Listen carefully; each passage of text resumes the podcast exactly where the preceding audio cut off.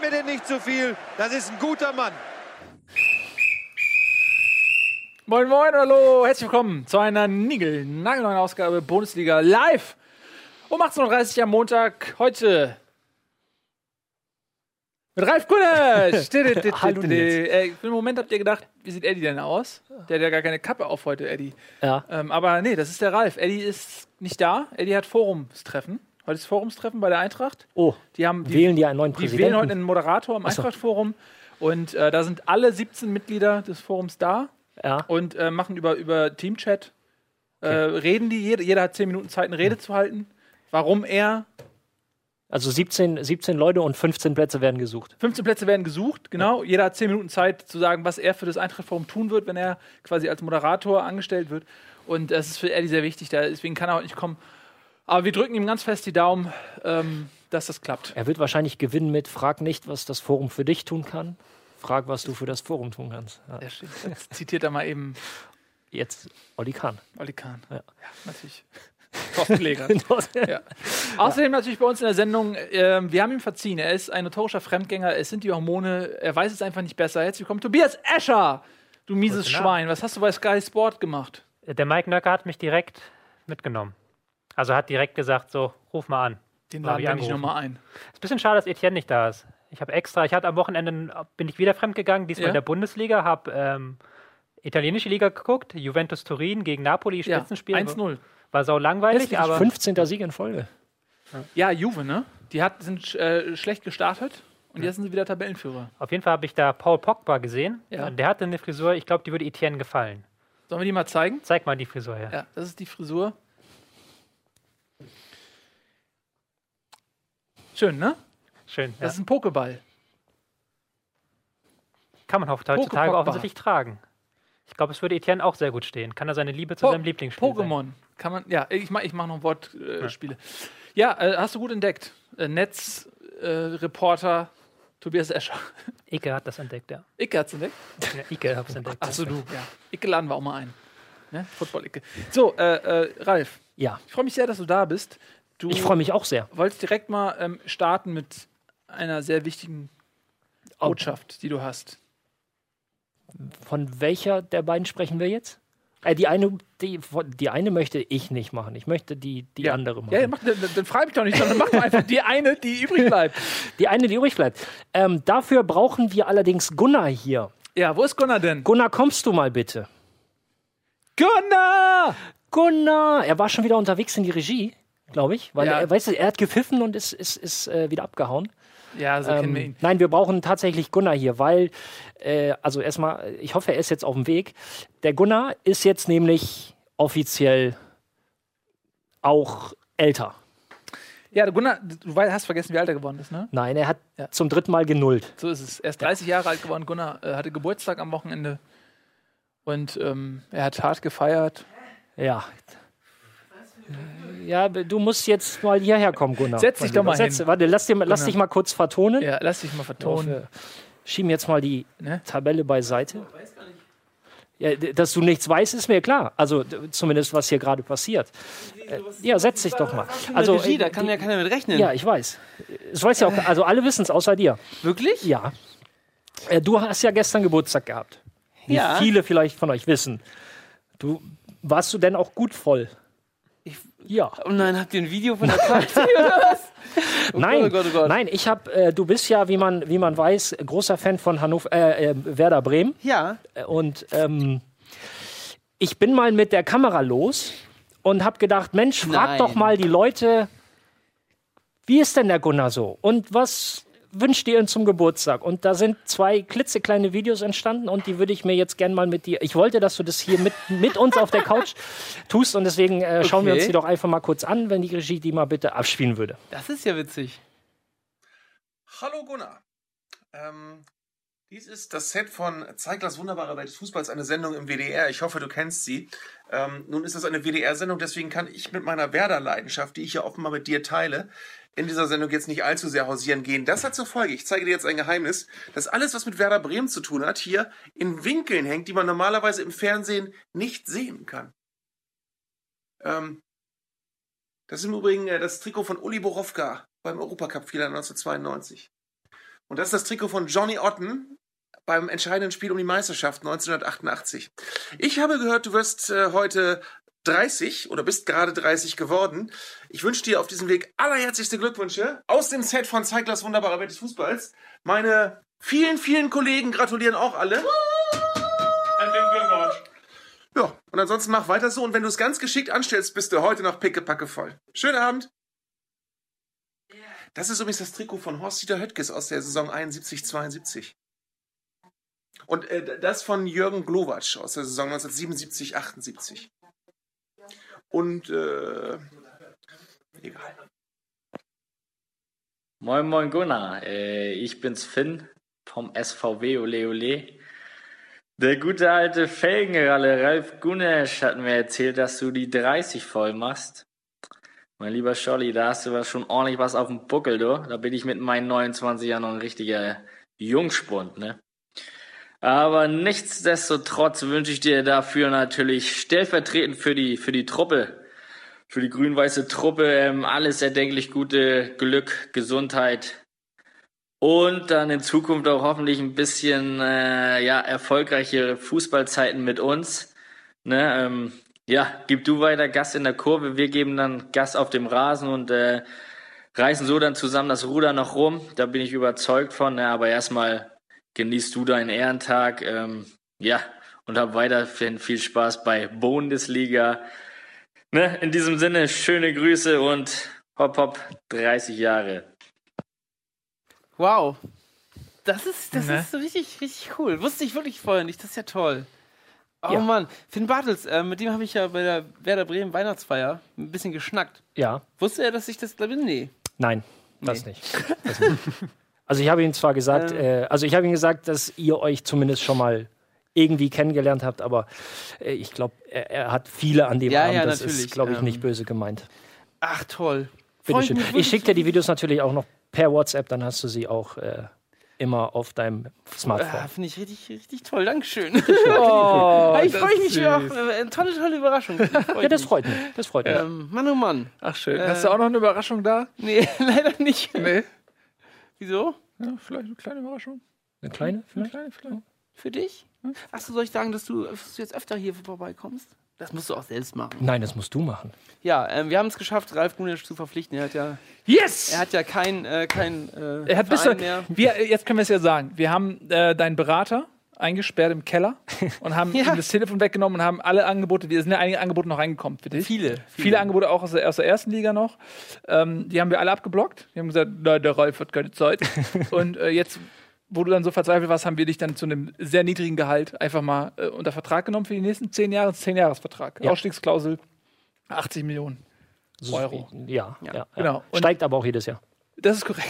genau, wie du auch mit Marktwert gewinnst. Denn Genau. anders als beim Fußball äh, ge- gewinnt, gewinnst du mit zunehmendem Alter quasi an Fähigkeiten hinzu hier vor, vor der Kamera. Das freut mich. So. Ja. Ähm, genau, von daher, äh, ja, äh, super. Wir freuen uns, dass du äh, tatsächlich jetzt häufiger äh, für uns da Genau, bist. Noch Etienne ist häufiger. Ja, Etienne ist ja öfter krank. Deswegen macht es schon Sinn. Ja, gut, aber Etienne ist ja auch schon ein bisschen älter. Ja. Ne? Richtig. So mit dem Alter kommt das die Gebrechlichkeit. Oh So. Mann, vielen, vielen Dank, wirklich. Jetzt darfst du gehen und, Jetzt, und jetzt ähm, auf die Regie hat, die auch auf dem Server liegen, lass sie dir einfach schicken. Ach, und, mach ja. ich auf jeden Fall. Dankeschön. ne? Tschüss. Tschüss. Ach ja, das freut mich, ne? Hast du jemanden glücklich gemacht? Das Ralf? freut mich sehr. Da strahlt er, der Gunnar. ist ja eh schon ein Strahlemann, aber jetzt strahlt er, strahlt er mehr als ein Atomkraftwerk. Ne? Süß. Ja, ähm, so, jetzt haben wir uns genug um uns selbst gedreht. Jetzt wollen wir uns Genau. mal ein bisschen um die Fußball-Bundesliga drehen, denn am Wochenende war wieder ein fantastischer Spieltag. Äh, und den wollen wir in seiner kompletten Großartigkeit mal sezieren, auseinandernehmen. Und das machen wir in unserer Spieltagsanalyse. Das ist übrigens, wer das immer noch nicht dechiffriert hat, das Horn, was bläst, wenn Bremen Tor macht, ist in der Saison nicht so häufig zu hören, aber ist tatsächlich von Gunnar eingeschleust worden. Das ist das Bremer Torhorn. Ja. Müssen wir noch drüber reden, ob das äh, jetzt auf Dauer bleibt. Ähm, so, habt ihr alle fleißig geguckt? Tobi? Daumen nach oben oder warst du zu beschäftigt in München oder unter Föhring oder wo Am sitzt, Telefon, ja. wo sitzt Sky? Am Telefon warst du nur. Ja, ich war ja nur Telefon. Die haben dich nicht mal eingeladen, um vor Ort zu telefonieren. Einfach nur so zugeschaltet.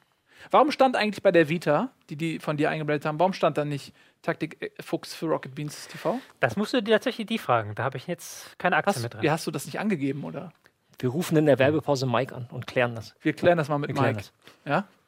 Unfassbar. Erst, oh, hier guck mal, ein leckeres Kaltgetränk umgeschmissen. Erst klaut er den, den Tobi und dann erwähnt er das nicht mal. So, ähm, wir fangen an mit dem Freitagsspiel. Mainz gegen Schalke. Ja. 2 zu 1 für Mainz. Beide kamen, glaube ich, mit zwei Siegen im Rücken. Ist das richtig? Oder sogar drei? Nee, zwei waren es, ne? Zwei Zwei. Siegen im Rücken. Ähm, die Mannschaften der Stunde gegeneinander und Mainz tatsächlich 2-1 gewonnen, hat Schalkes kurzen Höhenflug ein bisschen gestoppt. Wie habt ihr das Spiel gesehen? Ähm, ich muss gestehen, nur in der Zusammenfassung. Deswegen, äh, Tobi hat es wahrscheinlich etwas detaillierter gesehen. In der Zusammenfassung hat man die Tore gesehen. Tobi, schieß mal los. Ähm, war ein ganz nettes Spielchen so, war so ein Freitagabendspiel, war halt so relativ typisch Bundesliga. Fünf Grashalme vor, hinter der Mittellinie Zweikämpfe und wenn die Chance zum Kontern da war, gab es einen Konter.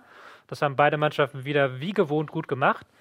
Ich fand, es war so ein Spiel auf Messerschneider. Also Mainz hatte sicherlich die schöneren Konter, auch weil äh, Schalke ein bisschen zu offensiv aufgerückt ist, weil auch äh, Mainz ein bisschen besser verteidigt hat, fand ich. Die waren ein bisschen raumorientierter, Mainz ein bisschen mannorientierter.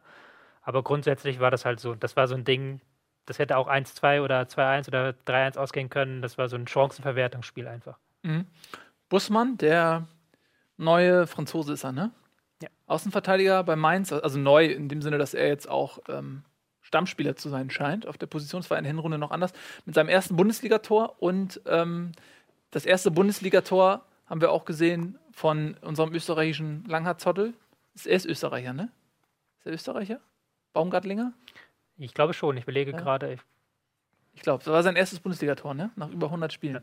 Also es war so ein bisschen Premiere.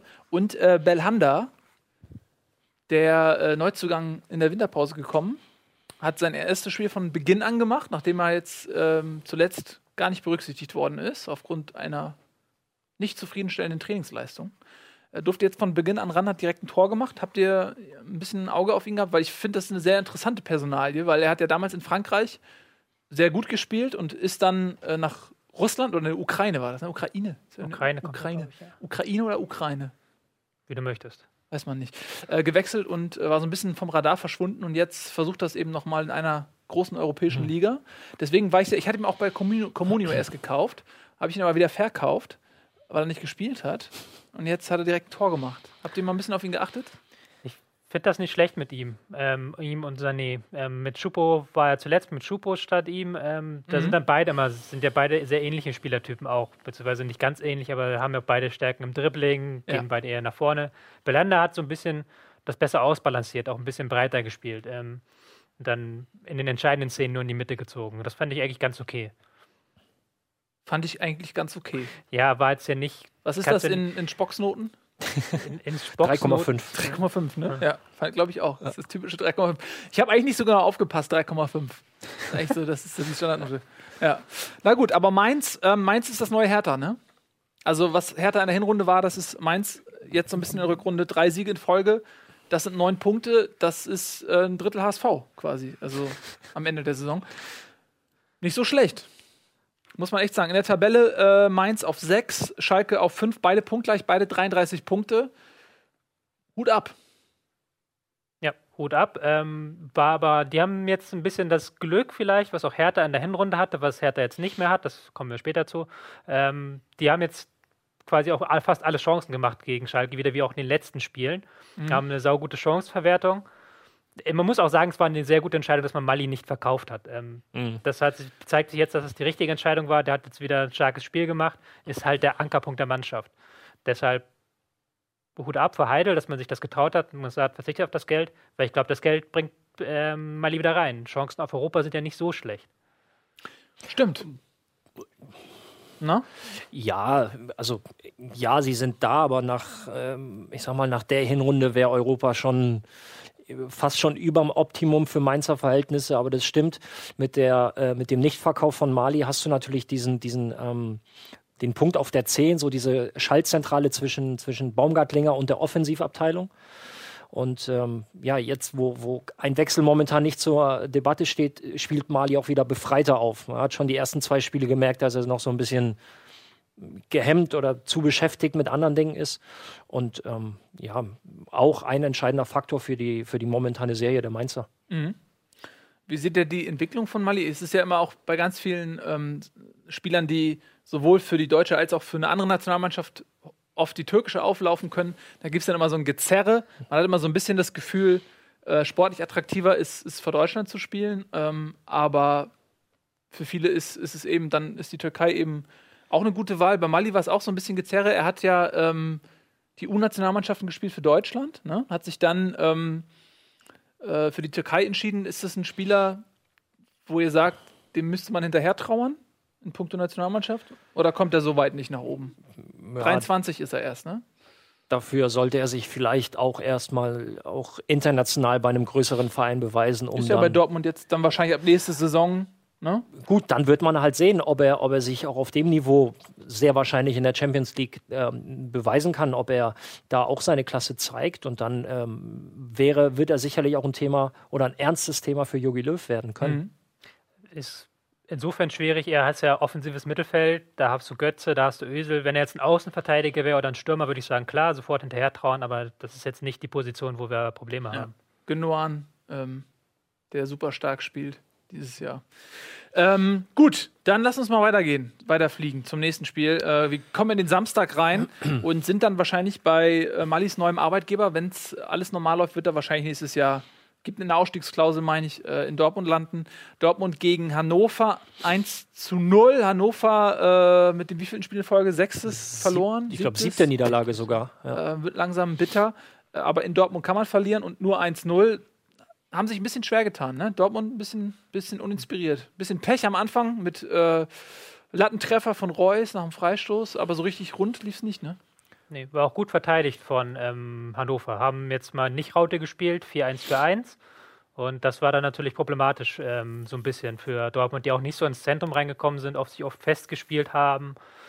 War so gebrauchter Nachmittag so halbwegs. Dieses Tor hat es dann noch gerissen. Was halt auch die einzige Situation war, wo Hannover nicht gut verteidigt hat, weil Mhm. da war, hat die Rückwärtsbewegung einfach nicht gestimmt. Da ist ja Sané am Mittelkreis stehen geblieben. Sonst hätte man dann wirklich ein 0-0 eigentlich rausholen können.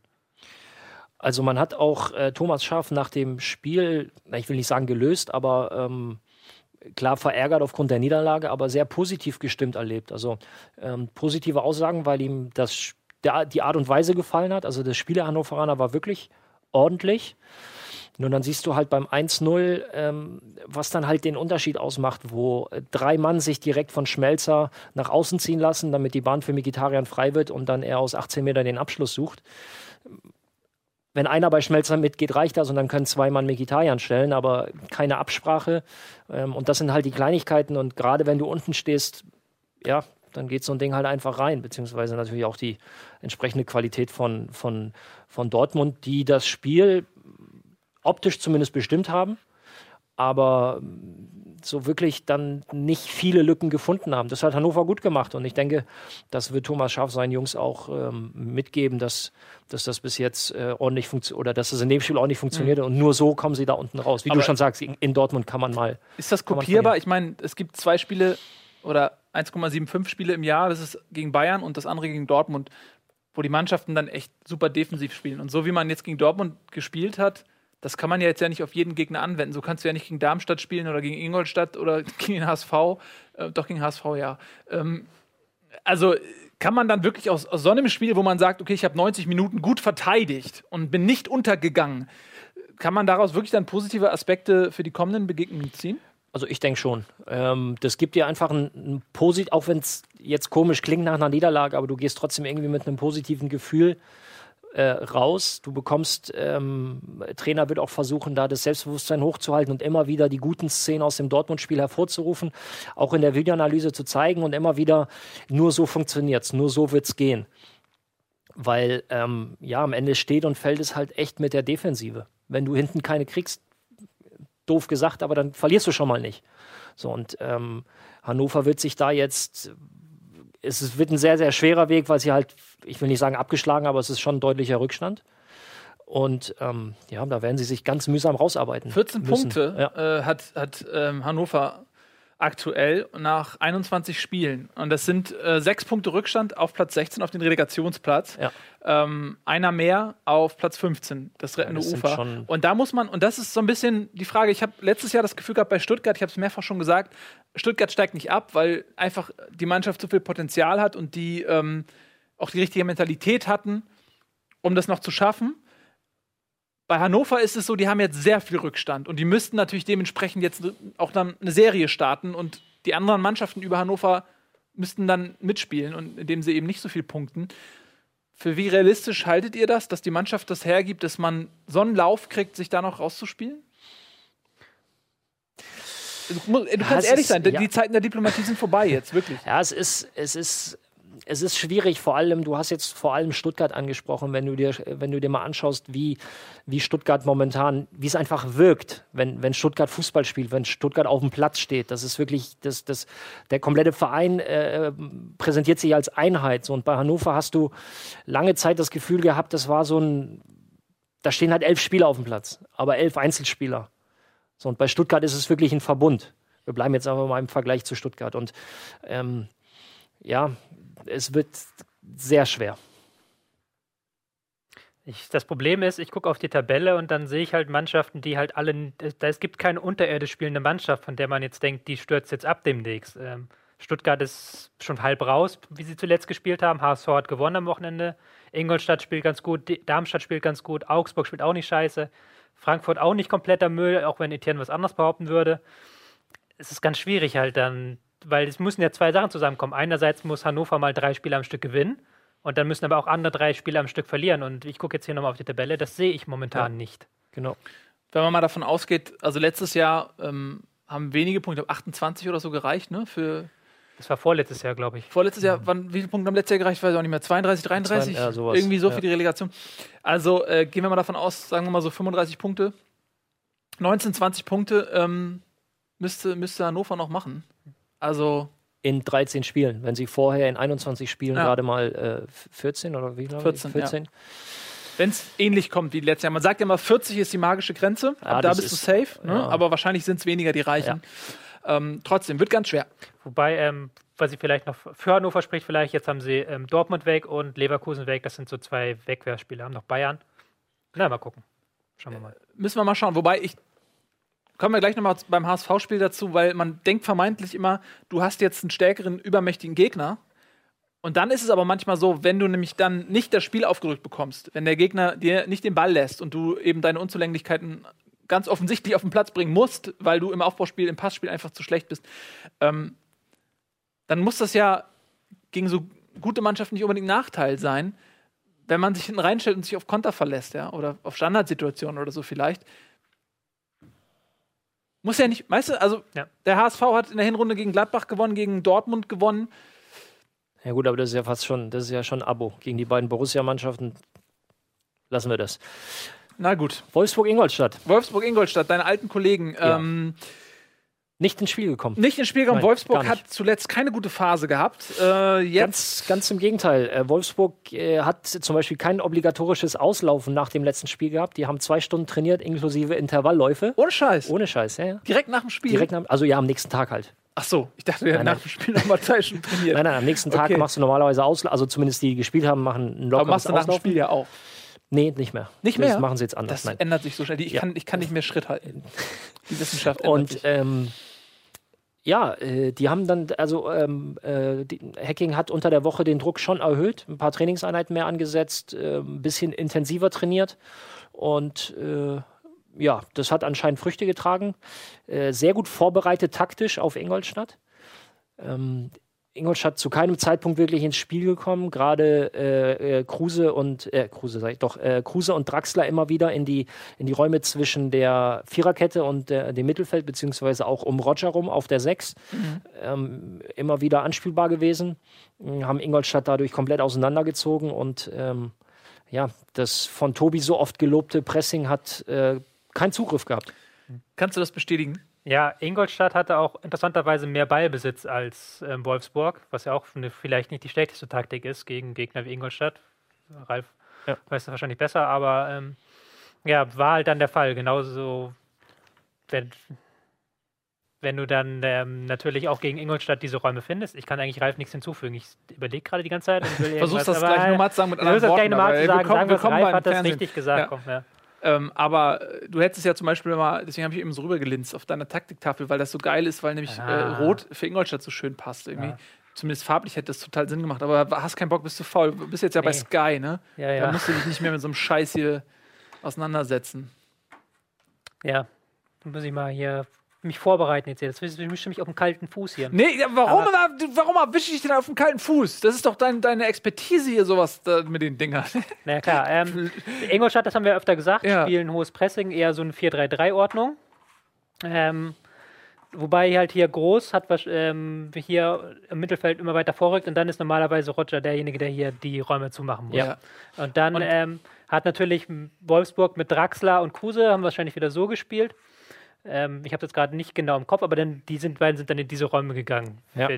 Max ist, Max ist vor allem äh, sehr oft von äh, links außen nach innen gezogen, quasi in den Raum zwischen Da Costa, Martip und Roger, in dieses Dreieck. ja, also quasi. Andere Seite.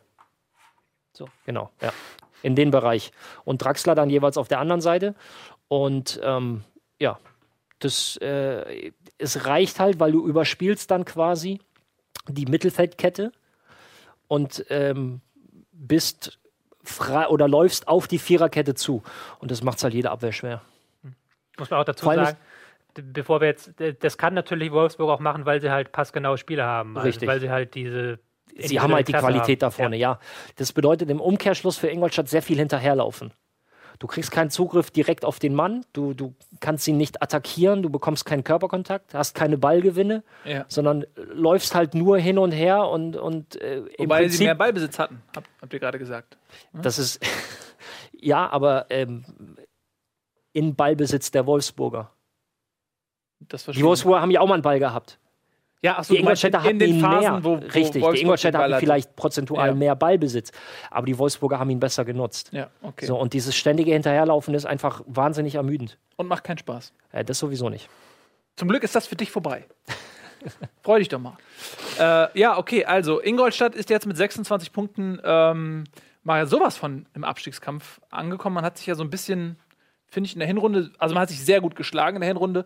Und äh, aber jetzt so langsam wittere ich bei Ingolstadt auch so diesen Aufsteigereffekt, ja, dass man vielleicht so, so ein bisschen sein Pulver in der Hinrunde verschießt, die Gegner stellen sich besser ein, diese Anfangseuphorie, die einen auf 110 Prozent verbrennt, äh, ist so ein bisschen weg. Fragezeichen, eine sehr provokative Frage, die ich hier äh, den beiden Experten einfach mal stelle. Das hast du über Darmstadt auch gesagt. Letzte Woche Ja. gewinnen sie auswärts. Also, Ja, Darmstadt ist aber auch mit äh, 24 Punkten ganz äh, herzlich willkommen im Abstiegskampf. Ähm, ja gut, äh, ich glaube kaum, oder was heißt, das weiß ich, es, keiner in Ingolstadt hat damit gerechnet, am 21. Spieltag gesichert in der Tabelle dazustehen. Also das ist jedem bewusst, gerade als Aufsteiger Darmstadt, Ingolstadt, dass du bis zum 2, 3, 34. halt äh, für den Klassenerhalt spielen musst. Aber ich meine, gibt es so eine leichte Tendenz, dass du sagst, du Na ja, hast gut, also in den ersten ich, zehn ich, Spielen, äh, ich behaupte, es gibt fünf Mannschaften äh, drunter, die würden sich die Punkte der Ingolstädter wünschen.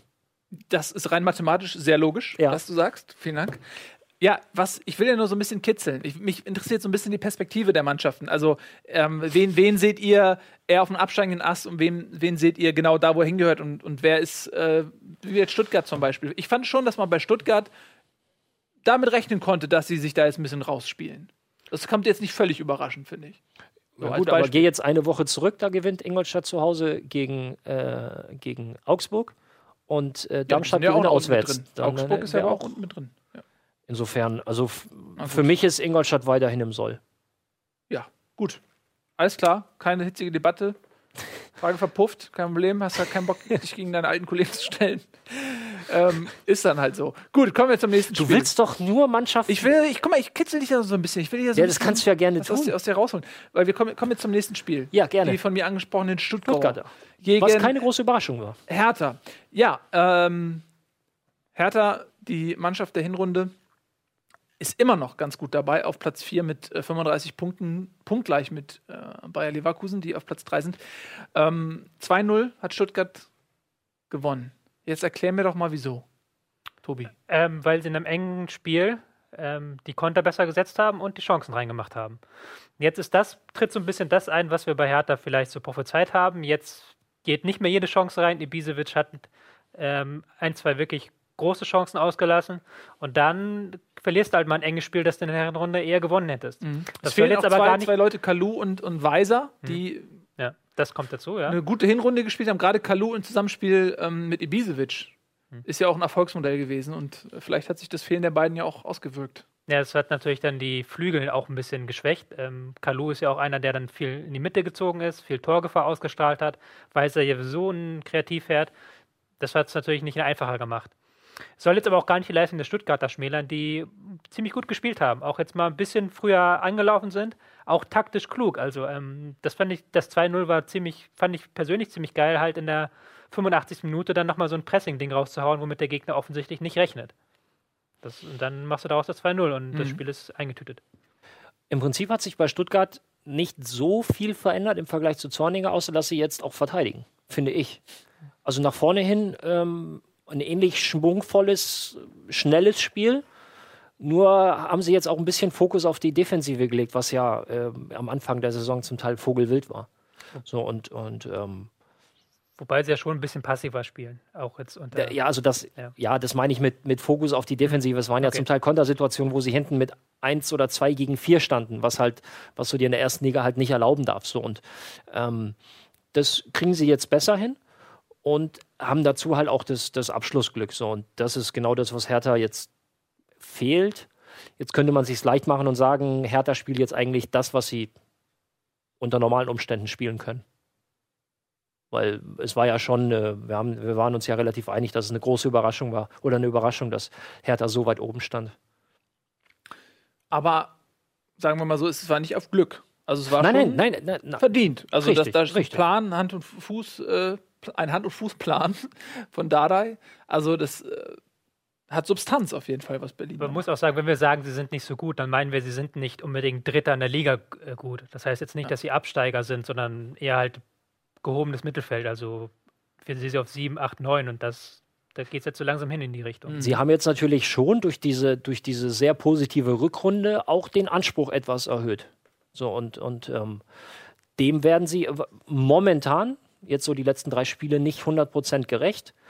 Ähm, wenn wir das ausklammern, sagen wir, ja, das ist Hertha, ohne es böse zu meinen, aber das ist das, was wir von Hertha erwarten. Die Hinrunde hat aber gezeigt, dass sie äh, durchaus auch zu mehr imstande sind. Gut, wobei eins der Spiele auch gegen Dortmund war. 0-0, immerhin Punkt geholt gegen Dortmund. Kann man nicht viel mehr rausholen, oder? Wenn man nicht Bayern München ist. Gut, ähm, kommen wir zum nächsten Spiel. Bremen gegen Hoffenheim. Ein absolutes Kellerduell. Hoffenheim vor dem Spiel mit 14 Punkten. Hüb Stevens musste aus gesundheitlichen Gründen leider seinen Stuhl räumen, was zu einem verfrühten Einsetzen des Nagelmann-Effekts Effekts geführt hat. Der sollte ja eigentlich erst äh, zur neuen Saison übernehmen, der 28-jährige Jungspund, und ist jetzt installiert worden als Sofortmaßnahme sozusagen. Ähm, hat sich das bemerkbar gemacht für euch? Ist das überhaupt realistisch, dass sich das so schnell bemerkbar machen kann? Zumal da ja auch nicht, wenn ein Trainer Anschlussfrage aus gesundheitlichen Gründen zurücktritt, ist das nicht ein anderer psychologischer Effekt, als wenn ein Trainer nach einer Erfolglosserie entlassen wird und die Spieler vielleicht eher das Gefühl einer Befreiung empfinden, als wenn ein Trainer, mit dem man vielleicht gar kein Problem hatte, auch noch aus gesundheitlichen Gründen dann gehen muss?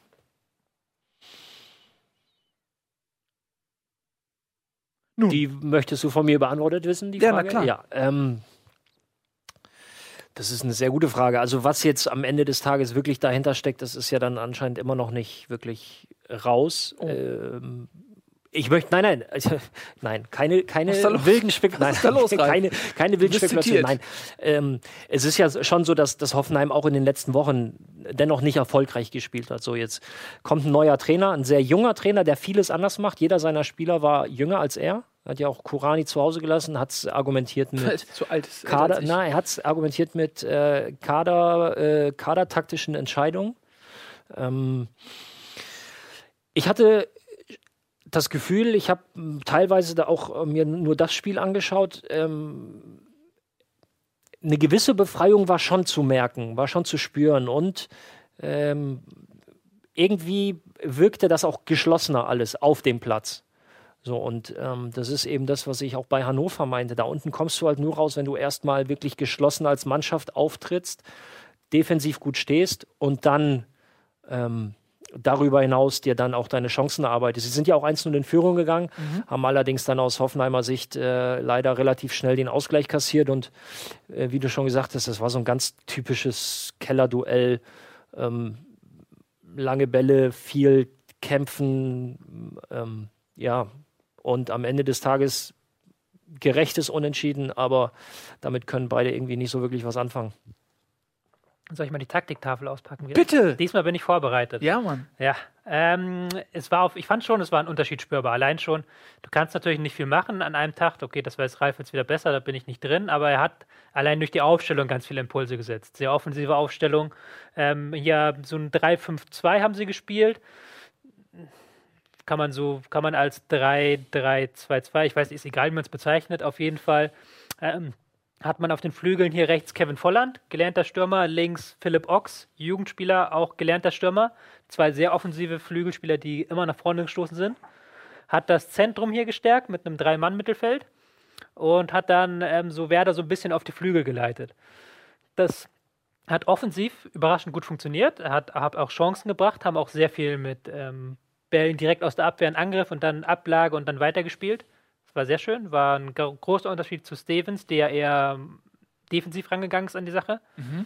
Hat aber natürlich, wenn du hier auf dem Flügel nur einen hast, ähm, ist eine rein mathematische Erwägung, dass du da eine Unterzahl hast und dass, wenn dann Werder das halbwegs gut gespielt hat über die Flügel, dass sie dann auch Chancen bekommen haben. Aber es war ein ganz anderes Spiel. Also es war schon im ersten Spiel zu erkennen, dass Hoffenheim jetzt wieder dieses schnell umschalten, äh, Offensivfußball spielen machen möchte, was man das Stevens nicht so gemacht hat. Was ja auch nicht so gut funktioniert hat. Also, wenn man sagt, okay, wir sind jetzt im Abstiegskampf und jetzt erstmal hinten rein und auf Null, habt ihr bei Hannover ja auch gesagt, das ist der Weg, den man gehen muss. Man sieht aber, okay, es funktioniert nicht so richtig. Ähm, dann kann man ja auch sagen, als Hoffenheim, wir stehen zu dem, was wir sein wollen, nämlich ein Offensivprojekt. Ja? So ist Hoffenheim in die Bundesliga gekommen, gestürmt, stand immer für eine offensive ähm, Spielphilosophie lässt das bestimmt auch in den Jugendmannschaften so spielen, denke ich mal. Ähm, Und der Trainer kommt aus der Jugend, eigene Spieler kommen aus der Jugend hoch. Dass man wenigstens sagt, okay, wenn wir untergehen, dann mit fliegenden Fahnen, weil mit dieser Defensivschlacht haben wir jetzt auch nicht die Punkte geholt. Also wenn ich, ganz kurz, wenn ich Kompaktheit meine, dann meine ich nicht unbedingt ähm, tiefes Kompakt stehen. Du kannst ja auch offensiv kompakt stehen. Das bedeutet, ähm, das, was du tust, aber bitte als Einheit. Also sprich, es sollten alle denselben Plan verfolgen und nicht so, die Abwehr macht so sein Ding und wenn der Ball im Mittelfeld ist, dann überlegen die sich halt irgendwas und der vorne muss halt schauen, dass er das auch irgendwie verarbeitet. So und darauf liegt halt der Fokus, dass du ähm, geschlossen dich auf dem Feld halt hin und her bewegst, dass zwischen dem Stürmer und dem Abwehrspieler maximal 35 Meter liegen. Und dann hältst du quasi im, äh, in Ballnähe, hast du den, den Raum eng. Bei, also bei Ballverlust hast du den Raum sofort eng und kannst pressen. Und bei eigenem Ballbesitz ziehst du das Ganze ein bisschen in die Breite, um den Gegner auch auseinanderzuziehen. Wie eine Ab- Atmung. sozusagen. Aber das Ganze bitte im Verbund. Ja. So, und das hat halt, ähm, ja, eben zum Teil in der Vergangenheit nicht funktioniert, weil das zu weit auseinander war. Und dann war halt auch im Defensivverhalten haben die Mittelfeldspieler sind draufgegangen, die Viererkette hat sich fallen lassen. Also ähm, ja, und damit gibst du dem Gegner halt zu viele Räume. Und das meine ich dann mit Kompaktheit. Kompaktheit heißt nicht zwingend nur tief stehen. Ähm, wir waren ja gerade noch beim, bei Hoffenheim offensiv, also stimmt Ja. natürlich erstmal mit Kompaktheit, Ja. aber auch, ähm, ich weiß gar nicht, ob das Def, wenn du es eher tief spielst, ist es mit dem Kader vielleicht auch nicht die beste Idee gewesen. Ähm, Du hast eigentlich so viele Offensivspieler da drin und halt relativ wenig Mittelfeld oder auch absichernde Spieler. Ähm, und das hat jetzt ähm, mal, Nagelsmann hat es mal gleich jetzt hier äh, praktisch eigentlich, wenn du Armiri noch mitzählst, fünf gelernte Stürmer, die eigentlich weiter vorne sind, drei raufgeworfen. Und das passt dann vielleicht auch besser zum Spielermaterial. Na gut. Und auch da die Frage nach der Perspektive. Ich bin wirklich gespannt. Ein Spiel ist so, so ganz schwierig zu sagen. Ähm, Ja. Einerseits natürlich äh, offensiv sehr viel besser, hatte dann defensiv seine problematischen Momente. Ich traue es aber zu. Sie haben halt noch so eigentlich einen Kader, der ähnlich wie Stuttgart zu gut ist, um da unten festzuhängen. Mhm. Aber mal andersrum betrachtet. Werder Bremen hat 42 Gegentore kassiert. Das ist Schlusslicht in der Liga. Und dann kommt eine Mannschaft mit einer offensiven Spielanlage und schießt ein Tor gegen diese Mannschaft. Ähm, Wobei Werder Bremen auch nur eins geschossen hat. Also. Und ähm, Hoffenheim hat ja dann auch am Ende noch sich wieder tiefer reingestellt, als sie dann die rote Karte gesehen haben, muss man auch sehen. Mhm. Aber hast schon recht, es geht auch nicht von einem Tag. Er hat jetzt bereits einen Tag da, hatte einen, glaube ich, zwei Trainingseinheiten. Ja, die so. Nachmittagseinheit und das Abschlusstraining. Ja. Das war das, also da veränderst du halt nicht die Welt. Das, wie, wie, er, wie, wie Tobi schon sagte, allein die Impulse durch die Aufstellung, das war schon, das gibt dem Ganzen schon so einen neuen Geschmack. Ja. Viel mehr kannst du nicht machen. Das wird jetzt erst so mit der Zeit kommen, wo er dann so ein bisschen seine Spielphilosophie, ich sag mal, erst so an die Säulen der Mannschaft weiterträgt und in, in vier oder sechs Augengesprächen und dann das fortführend auf die Mannschaft. Aber ähm, ja, das wird dauern und das wird eine spannende Aufgabe sowohl für Bremen wie auch für Hoffenheim. Und, und wie Tobi sagte, eigentlich haben beide die Qualität, aber es stehen halt auch beide unten drin. Und diese mehr als bescheidene Hinrunde wird ihnen beiden auch noch bis zum Ende nachhängen. Also die werden jetzt nicht die nächsten zehn Spiele gewinnen um an, und am 31. Spieltag ganz entspannt den Klassenerhalt feiern. Also das wird es nicht sein, sondern ähm, da werden sich einige Mannschaften äh, noch ähm, ja, sehr schwer tun. Auch Stuttgart, die jetzt natürlich in einem wunderbaren Fahrwasser sind, aber auch Stuttgart hängt dieser Saisonstart noch hinterher. Das wird bis zum Ende so bleiben. Ähm, für dich als ehemaligen Spieler. Ja. Da kommt jetzt ein Trainer, der ist 28. Ja. Wie schwierig ist das, respektiert zu werden? Gibt es nicht auch eventuell Individuen, so Berami-Typen, die ähm, vielleicht auch ein bisschen schwieriger zu führen sind, die dann auch so ein bisschen das Gefüge zersetzen, wenn man vielleicht ähm, sagt, okay, ich zeige dem Trainer auch vor versammelter Mannschaft nicht den Respekt, den es braucht? Es gibt, es wird sicherlich Leute geben, die ihn so ein bisschen, ähm, die erstmal testen wollen oder die ihn so ein bisschen austangieren, wie weit sie gehen können, was er für ein Typ ist.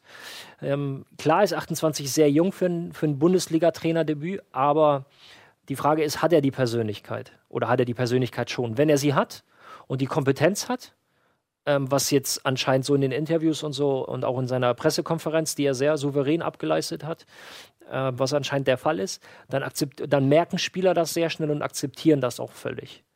Heißt, wenn du dich hinstellst und äh, fängst an zu erzählen, dass du den Fußball erfunden hast, verlierst du sehr schnell. Wenn du aber entsprechend an die Sache rangehst und wirklich vermittelst, ähm, die Inhalte, die positiven Inhalte vernünftig vermittelst und es schaffst, die Jungs hinter dich zu bringen, ist egal, ob du 28 oder 48 bist.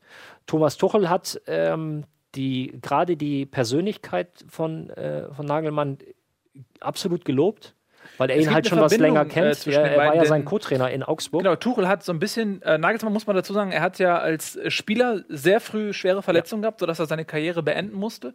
Und er wurde dann von ähm, Tuchel so ein bisschen als Scout, glaube ich, weil er hatte noch Vertrag.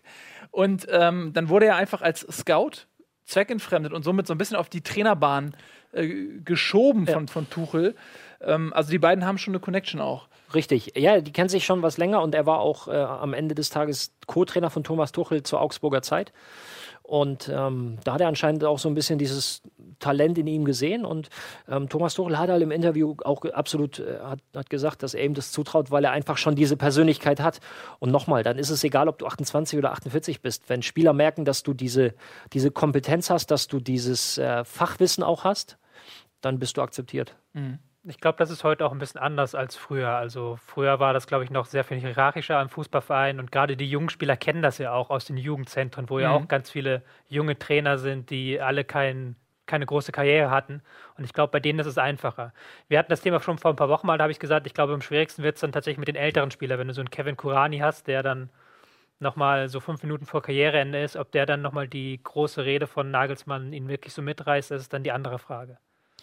Aber ist es nicht dann vielleicht auch der Job eines 35-Jährigen, ähm, dem Trainer dann zu unterstützen? Und äh, als Routinier, für den ist wahrscheinlich nichts neu, der sieht nichts zum ersten Mal. Ich, ich will jetzt ja auch gar nicht Kevin Kurani in die Pfanne hauen, das ist jetzt nur ein Beispiel. Aber es gibt Ja. bestimmt Nee, auch, es gibt ja auch ältere Spieler, die dann sagen, irgendwann sagen, okay, weißt du was, ich bin jetzt so oft im Abstiegskampf gewesen, ich kann jetzt diese ganzen Sprüche nicht mehr hören, mir geht das am Arsch vorbei, was der sagt. Ja, aber So. das liegt ja eben daran, dass er so alt ist und schon so viele Saisons auf dem Buckel hat. Dann äh, finde ich, wäre die Rolle, also jetzt ohne Kurani irgendwas unterstellen zu wollen, das weiß ich gar nicht. Ich meine nur so grundsätzlich, wenn diese Konstellation ist, würde ich sagen, die Rolle eines älteren Spielers ist es und dafür wird er meiner Ansicht nach auch bezahlt, sozusagen, ähm, dem Trainer dann demonstrativ auch den Rücken zu stärken und zu, zu zeigen, zu signalisieren, wenn ich als älterer Spieler mich von diesem Trainer mitnehmen lasse und ihn respektiere, dann hat das ja auch eine Signalwirkung für die jüngeren Spieler. Ähm, Gut, wahrscheinlich wird der Trainer im Vier-Augen-Gespräch ihm genau das sagen. Wenn er clever ist. wenn er clever ist. Was ich ihm unterstelle. Gehe ich auch von aus. Ja, ich, glaub, ich glaube nicht, dass du als, als, sag ich mal, als Hochstapler oder so ähm, Natürlich hast du als, als älterer Spieler auch eine gewisse Verantwortung. Und ähm, ja, da wird der Trainer auch entsprechend ähm, ihn auch zur Brust nehmen und ihn daran erinnern. Damit, gut. ja. Äh, ich blicke auf den Unparteiischen. Der hat die Pfeife im Mund Und und äh, pfeift ohne Nachspielzeit pünktlich zur Pause. Gleich sind wir wieder zurück. Dann kommen natürlich noch die Spiele Darmstadt gegen Leverkusen. Da müssen wir drüber sprechen. Dann Köln gegen Frankfurt, HSV gegen Gladbach. Da müssen wir drüber sprechen. Ja. Und das äh, gestrige Topspiel Augsburg gegen Bayern. Da müssen wir natürlich auch drüber reden. All das wird passieren. Außerdem unser Liebling der Woche und noch viel mehr in der zweiten Halbzeit bei Bundesliga. Bis gleich.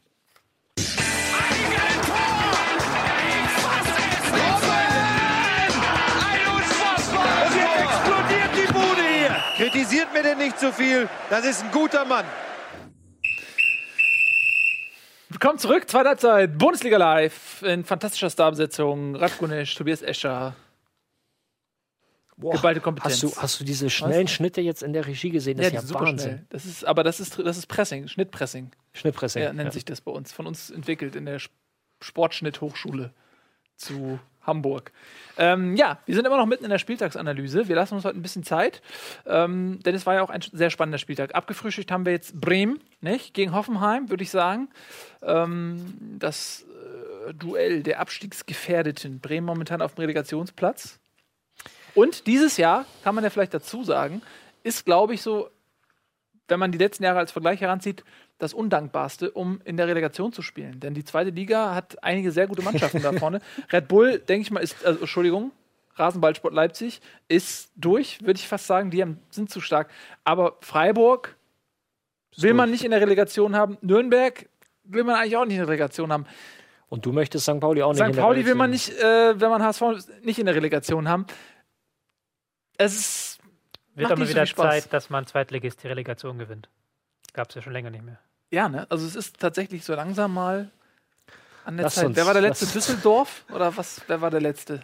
Das war das, dieses Hertha gegen Düsseldorf. Ja, Diese Platzstürmen-Geschichte und so. Mhm. Ich glaube. Na gut. Ähm, schauen wir mal. Hoffentlich äh, Relegation ohne Hamburger Beteiligung, Beteiligung ähm, zumindest nicht aus dem Oberhaus. St. Pauli gerne. Die schnuppern ja noch. Äh, zuletzt übrigens muss man sagen, St. Pauli 1-0 gewonnen gegen äh, Leipzig. Hast du Ja. das Spiel gesehen? Habe ich. Bist stolz auf deine ehemaligen Kameraden? Ähm, hat mich gefreut, hat mich sehr gefreut. War ein bisschen glücklich, ne? Zum Ende hin ein bisschen glücklich, äh, konnte man sich dann auch bei, bei Robin Himmelmann, dem Torwart, bedanken, Mhm. der echt ein richtig gutes Spiel Ja. gemacht hat, aber das ist ja egal. Ja, ist aber ein besonderes Spiel, weil, weil das schon zwei absolute Gegensätze sind. Äh, das, was St. Pauli so verkörpern möchte und das, was Leipzig zumindest auch in der Außenwahrnehmung so darstellt, das beißt sich schon. Ja, es treffen da schon so zwei grundsätzlich verschiedene Anschauungen aufeinander, ja. Ja. Ist auch eine Form von Derby irgendwie. Na gut. Dosenderby. Dosenderby. St. Pauli hat ja jetzt auch einen Energy Drink als Sponsor gewonnen. Haben sie es haben in der Woche vorm Spiel. Das ist sehr lustig. Ja. Aber es ist nicht unsere, ist nicht Raketenbrause, ne? Äh, Ich glaube, ihr wurdet ausgestochen. Wir wurden aus knapp. Wir haben es um zwei Euro geschlagen. Okay, nächstes Spiel. Darmstadt gegen Leverkusen. Eine Partie wie aus den 80er Jahren, die auch auf einem Rasen und in einem Stadion wie aus den 80er oder 70er Jahren äh, stattgefunden hat. War das überhaupt noch ein Rasen? Kann man das noch Rasen nennen oder ist es, Ah, ist es es ist- grüner, äh, grüner Es Dreck? ist zu so einer Jahreszeit echt äh, auf so einem Rasen extrem schwierig und unangenehm zu spielen. Leverkusener haben auch so ihre spielerisch ihre Probleme gehabt, aber am Ende des Tages ja, hat dann doch ein Stück weit die Qualität gesiegt, finde ich. Sollte man so meinen, wenn man sich das Line-Up mal anguckt. Aber es war ein hartes Stück Arbeit. Das ist echt auch echt lustig. Man kann mittlerweile bei Darmstadt so einen Raseneffekt bei der Passquote messen. Die haben nämlich Schalke auch schon, ähm, Leverkusen jetzt auch 10% weniger Passgenauigkeit als in der Hinrunde bei den Heimspielen gegen Darmstadt. trotz nicht groß veränderter Taktik von Darmstadt. Also ist schon interessant. Ähm, war ein skandalöses Spiel so ein bisschen. Also das Spiel selber war nicht so prall. Darmstadt hat verteidigt wie immer, hat äh, über einen Einwurf diesmal als Stand, das Standardtor gemacht und dann in der zweiten Halbzeit hat dann Leverkusen ein bisschen umgestellt, ein bisschen ähm, besser die Flügel genutzt, ähm, hat dann das 2-1 erzielt. Was dann wirklich interessant war, war dann nachher das Nachspiel, sagen wir mal so, also dann die letzten zehn Minuten. Naja, Erzähl mal weiter. ja, ich erzähle mal weiter. Ähm, Darmstadt hat es nämlich geschafft. Ähm, die, das war so eine umkämpfte Schlussphase, dass Darmstadt nochmal vier gelbe Karten abgeholt hat. Fünf, oder?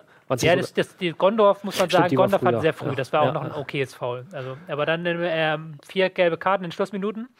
Ähm, Konstantin Rausch hat es geschafft, ähm, in der 87 Minuten eingewechselt zu werden, in der 90. gelbe Karte zu sehen.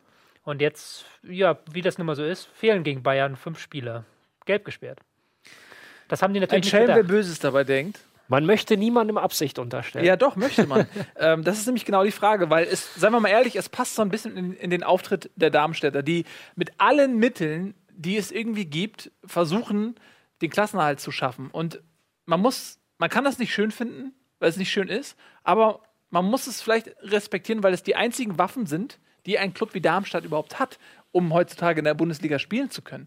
Ist ja auch so ein bisschen die Konsequenz. So ein bisschen aus der Entwicklung. Also du fährst als Darmstadt jetzt nach München. Ja. So. Gibt sicherlich, ähm, zumindest was die Erfolgsaussichten angeht, interessantere Aufgaben, spannendere Aufgaben und das steckt halt möglicherweise hinter diesen letzten Minuten, ähm, die halt, ja, die sich da in Darmstadt abgespielt haben. Wer sich jetzt ärgern dürfte, ist Werder Bremen, muss man dazu sagen, Mhm. weil Werder Bremen spielt die Woche darauf gegen Darmstadt. Das, da, darauf wollte ich halt hinaus. Aber das Jetzt ist ja- hast du natürlich äh, ähm, die Wochen drauf hast du Gegner, wo aus Darmstädter Sicht die Wahrscheinlichkeit zu Punkten einfach, einfach größer Es ist. sind vor allem direkte Konkurrenten auch. Richtig. Ist natürlich die Frage, ähm, was machen wir mit dem Gesichtspunkt Sportlichkeit? Fairness, wie viel Platz hat diese Fairness noch in dem Geschäft? Und das muss man natürlich auch ganz klar sagen, was ist das für ein Signal ähm, generell an das Spiel gegen den FC Kinder. Bayern? Nein, Was sollen an, die Kinder denn? nein, aber was ist das für ein Zeichen an das Spiel gegen den FC Bayern? Ja, dann fahrt halt nicht hin. Die schenken es her, klar.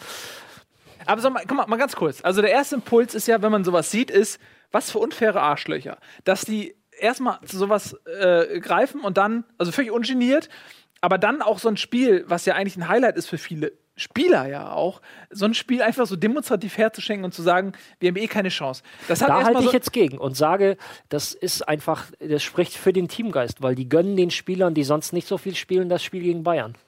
die gönnen den Spielern, ja. Die gönnen es. Ja, aber ähm, jetzt betrachten wir das Ganze mal ein bisschen unemotional.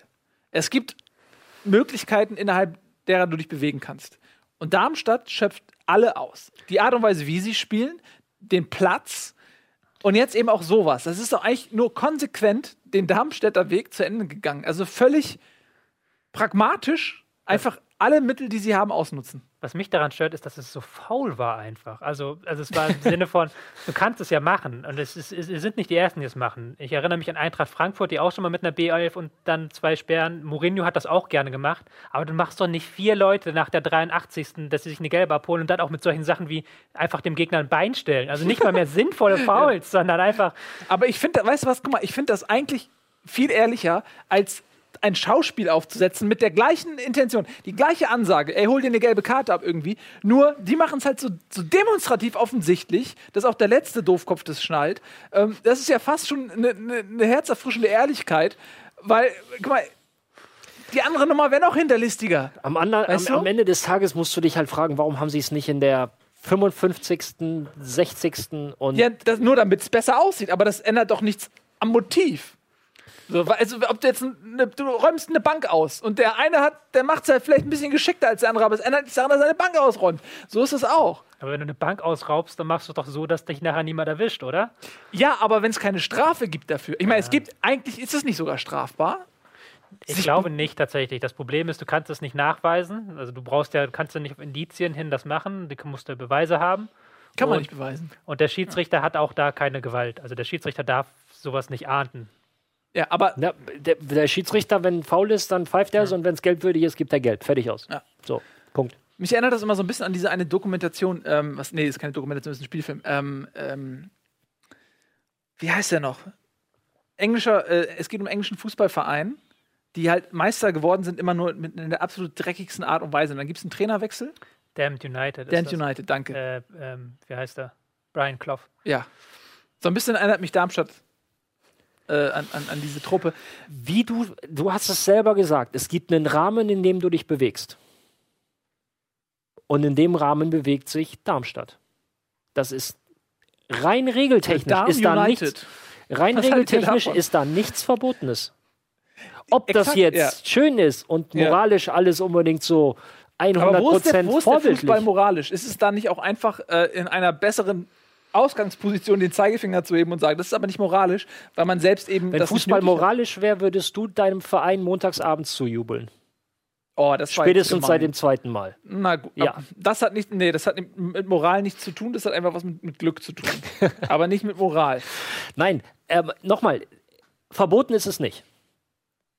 Aber ist es so, dass vielleicht Darmstadt und spielt es überhaupt eine Rolle in der Außenwahrnehmung zu Beginn der Saison der, sag ich mal, Underdog war, dem alle zugefiebert haben, zugejubelt haben, weil sie mit so wenig Mitteln so viel erreicht haben. Sensationell. Ein Anachronismus, äh, dass Darmstadt überhaupt in die Bundesliga kommen konnte. Und so langsam merken die Leute aber, was das für Konsequenzen hat, wie die Spiele gegen Darmstadt aussehen. Die Nummer jetzt. Äh, Verliert Darmstadt auch ein bisschen Sympathien einfach? Ja, also ich glaube, ähm, Unternehmensberater würde Ihnen nicht dazu raten, so zu verfahren. Man merkt es ja hier schon, wir diskutieren jetzt seit äh, Minuten über das Ding und ist, ob wie Darmstadt jetzt eigentlich, dass sie ganz gut gegen Leverkusen gespielt haben, ist scheißegal, aber er redet alle nur über dieses Thema halt. Also für die Außendarstellung ist es nicht das Beste unbedingt vielleicht. Aber wenn sie am Ende den Klassenhalt schaffen, dann ist das Ja. so völlig egal. Das ist so. Wir sprechen hier über Fußball auf allerhöchstem Niveau. Zumindest von der Liga her. Ihr habt mich jetzt beide, beide so fragend angeschaut, deswegen musste ich das hinterher schieben. Ja. Ja, wir sprechen von einer der besten Ligen Europas. Ja. So, da geht es am Ende des Tages, am Ende der Saison, musst du halt überm Strich stehen. Fertig aus. Wie du das tust, interessiert am Tag danach keinen mehr. Und solange sie sich in diesen Grenzen bewegen, wir können jetzt wirklich einen Tag darüber diskutieren, ob das nett ist, ob das lieb ist, ob das moralisch vertretbar, ob das vorbildlich ist, interessiert keinen. Ich muss immer so ein bisschen an die Aussage von äh, Jogi Löw denken, denn äh, vor ein paar Monaten, als der Kicker den ähm, äh, Dirk Schuster zum Mann des Jahres gekürt hatte, da äh, haben die ja so Stimmen gesammelt über, über Schuster. Und da hat Jogi Löw irgendwie sowas gesagt, dass er, äh, ich will ihn nicht falsch zitieren, ihr müsst es selbst nachschlagen, im Rahmen seiner Möglichkeiten das Optimum rausholt oder irgend sowas. Was eigentlich so, so wenn man es beim ersten Mal schnell liest, so wie so eine typische Lobsagung klingt, die halt so eingeholt wird in zu solchen äh, Situationen. Aber wenn man sich mal die Worte, dann sagt er, eigentlich ist es ein Diss gewesen von Jogi Löw. Aber je länger die Saison geht, desto mehr hat man das Gefühl, ja, ich verstehe jetzt auch, was Jogi Löw meint. Ja, so. Du willst weg.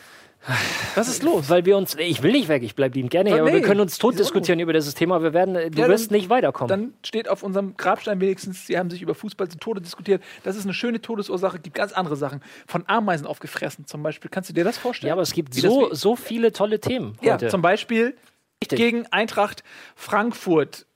3 zu 1 ist das amtliche End- Endergebnis. Äh, habt ihr gesehen, das Spiel? Das war ja, war ja das Topspiel am Samstag. Ja. War auch relativ top. Also war jetzt nicht so schlimm, wie es von der Paarung her vielleicht War jetzt klingt. nicht so schlimm. Ja, weil Köln steht ja für Defensivfußball und wenn man Etienne hier manchmal hört, dann glaubt man, dass ähm, Frankfurt noch zehnmal schlimmer spielt als Darmstadt, so in etwa. Ähm, Deswegen war ein ne- nettes Spielchen. Köln in der ersten Halbzeit mit einer Fünferkette noch. Das hat aber nicht so gut funktioniert, weil Frankfurt spielerisch recht gut war, fand ich. Ähm, haben ja mit Fabian, haben wir auch schon mehrfach gesagt, Ja. jetzt einen weiteren Spieler fürs Mittelfeld, der auch nochmal was Kreatives einbringt. Sind dann in Führung gegangen. Köln stellt um auf zwei Viererketten und ähm, so ein 4-4-1-1, 4-2-3-1. Was hat dann besser funktioniert? Damit hat man dann auch mal ein bisschen höheres Pressing gespielt, hat dann Fabian und Stendera und Hasebe nicht mehr ins Spiel kommen lassen. Naja, am Ende wurde diskutiert über den Schiedsrichter, wobei ich an dieser Stelle ähm, Alex Meyer, der das sehr schön gesagt hat, der Schiedsrichter war für beide Seiten schlecht. Kann man nichts machen. Also erstaunlicherweise, was heißt erstaunlicherweise, aber Köln hat mal drei Tore geschossen. Das fand ich Mhm. bemerkenswert. Ähm, ein wichtiger Punkt für mich, ähm, negativ für Simon Zoller, aber seine Verletzung und die Einwechslung dann von, von Matze Lehmann, der ähm, Auch ein alter Wegbegleiter von dir, ne? Auch Lange ja, bei St. Pauli gespielt. Ja, ja. Ähm, der aber eine sehr ordnende Funktion im Kölner Spiel einfach hat. Aufgrund seiner Erfahrung, seiner Art und Weise zu spielen, da auf sechs, so als Bindeglied, sechs, zehn, in, in dem Bereich einfach ähm, ja, ordnend spielt, ein bisschen Struktur in das Spiel reinbringt. Und ähm, ja, verdienter Sieg. Weil Frankfurt auch ja, das große Problem von Eintracht Frankfurt ist halt, wenn Alex Meyer nicht trifft, dann wird es schwer. Diese Abhängigkeit von Meyer ist schon sehr frappierend und ähm, in dem Spiel nicht wirklich zum Zug gekommen und deswegen ähm, mit dem 3-1 äh, ja, ein, ein, ein, gutes Ergebnis für Köln. Und zum Schiedsrichter hat Alex Meyer ja schon genug gesagt. War wieder eine schwache Schiedsrichterleistung, leider muss man diese Saison leider sagen. Ich bin Komm. normalerweise einer, der die Schiedsrichter verteidigt, aber da sind so viele Kleinigkeiten drin. Mhm. Was mich besonders stört, wieder mal keine klare Linie. Also manche Dinge, die dann überhart bestraft werden und andere Dinge, die dann nicht bestraft werden. Ich finde, das Wichtigste ist, wenn ein Schiedsrichter sagt, das ist ein gelbwürdiges Foul, dann muss er immer gelb zeigen. Aber nicht mhm. dann Hasebe, der dann hätte eigentlich gelb-rot sehen können für das Foul, was er nicht muss. Aber dann zwei Minuten später macht ein anderer Spieler ein genauso schlimmes Foul und sieht dann dafür gelb. Also das geht nicht auf für mich. Ja, manchmal hat man das Gefühl, dass die Schiedsrichter so ein bisschen äh, auch flexibel sind in ihrer Linie, dass sie vielleicht zu Anfang reingehen und sagen, okay, ich möchte ähm, mit möglichst wenig gelben Karten auskommen, vielleicht auch den Spielern die Chance geben, dass sie nicht zu, bei jedem äh, Scheiß verwarnt werden. Und wenn sie dann irgendwann merken, okay, äh, gerade nach hinten raus, ja, es, irgendwie funktioniert das nicht so, die, oder auch die Intensität des Spiels nimmt zu, weil mhm. auf einmal ähm, sich das einfach zuspitzt aufgrund des Ergebnisses, dann ziehen sie diese Linie an und dann denkt man manchmal, okay, das, wenn das in der ersten Halbzeit passiert wäre, hätte es ein Auge zugedrückt. So. Von daher. Es schaukelt sich halt, äh, es, es schaukelt sich halt auch relativ schnell hoch. So. Und ähm, wenn du halt viel laufen lässt und es dann aber nicht schaffst, vielleicht ähm, ohne Strafen die Spieler unter Kontrolle zu halten, dann schaukelt sich das ganz schnell hoch und deswegen verändert sich dann auch diese Linie, wie du angesprochen hast. Dann wird es schnell flexibel, dann ist ein Foul, was in der ersten Halbzeit vielleicht wenn überhaupt gepfiffen wurde, in der zweiten Halbzeit ganz schnell, ganz schnell gelb. Und so geraten Spiele oftmals auch außer Kontrolle. Wie ist denn das für dich so als Spieler gewesen, wenn, wenn ein Schiedsrichter sowas anbietet? Ja, und er sagt, okay, ich lasse euch ein bisschen lange Leine, solange das nicht ausnutzt.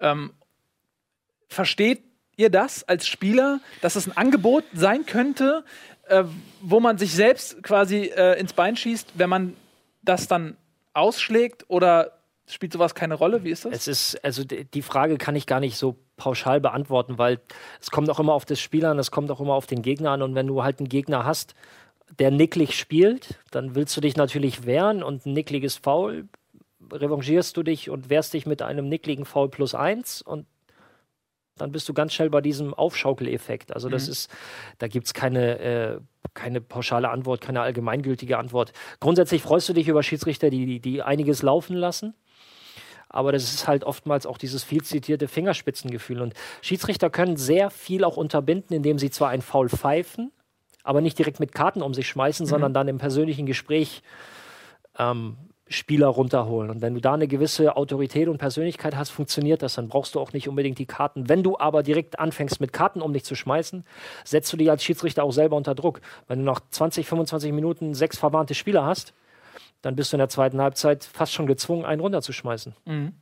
Man hat auch manchmal das Gefühl, die Spieler sind ein bisschen trotzig, wie so, wie so kleine Kinder. Das, das, weil, wenn ein Schiedsrichter sich angreifbar macht, in dem Sinne, dass sich 22 Leute auf dem Platz geeinigt haben, dass der Schiedsrichter scheiße ist, dann hat man manchmal das Gefühl, okay, die sind jetzt so trotzig, die machen jetzt irgendwas, einfach so, sie machen das jetzt, weil die wissen, die Schuld liegt eh beim Schiedsrichter. Ich, ich mache jetzt einen Foul. Ja. Und ich bin an einem Punkt, wo die Öffentlichkeit sagt, der Schiri ist scheiße, weil er hat das zu verantworten. Und weißt du, was ich meine? Er macht dieses Foul, er macht diese Grätsche und an jedem normalen Tag würde man sagen, ja, na klar ist das gelb. Aber dadurch, dass der Schiedsrichter seine Linie verloren hat, äh, suchen alle die Verantwortung beim Schiedsrichter und die, diese, äh, die, diese, diesen Rückzugspunkt der Unschuldigkeit, die nutzt der Spieler aus und glaubt, er kommt irgendwie, es ist eh nicht seine Schuld. Verstehst du, was ich meine? Da unterschätzt du äh, den Fußballer aber sehr viel Raum fürs Denken während des Spiels.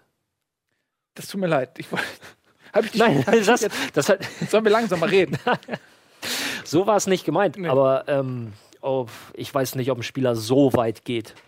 Also zwischendurch müssen wir auch Fußball spielen. Du, ich habe auch mal Fußball gespielt. Ja, ich weiß. Und bei uns in, der, in der Kreisliga, Da hast du auch immer gedacht, die Öffentlichkeit wird den Schiri ordentlich einen reinhauen am Montag. absolut. Ja. Ja, du lachst, aber wenn wir Kreismeister geworden Ich sind, waren wir mit Foto in der Landeszeitung Lüneburg. Mit Foto. Würde niemals lachen. Frühst. Äh, nee, Was? auch nicht, wenn wir zusammen in die Halle gehen. Wir gehen mal zusammen in die Halle. Ja, ich ich bin ja mal ich bin ja körperliches Wrack. Schade eigentlich. Aber mach mich doch mal fit. Mach mich doch fit. Egal, das ist ein, ein äh, Thema für einen anderen Tag. Richtig. Ähm, wir waren stehen geblieben, immer noch bei Köln gegen Frankfurt und der Schiedsrichterleistung, die ihr zur Diskussion äh, gestellt habt. Ähm, Meier übrigens, das, ich, deswegen hatte ich das eben nochmal gecheckt, weil ich dachte, der hat doch ein Tor gemacht, Meier. Weil du gesagt hast, wenn Meier nicht trifft, dann läuft ja gar nichts. Aber er hat zumindest ein Tor gemacht und Ja, hat aber aber- trotzdem nicht gereicht.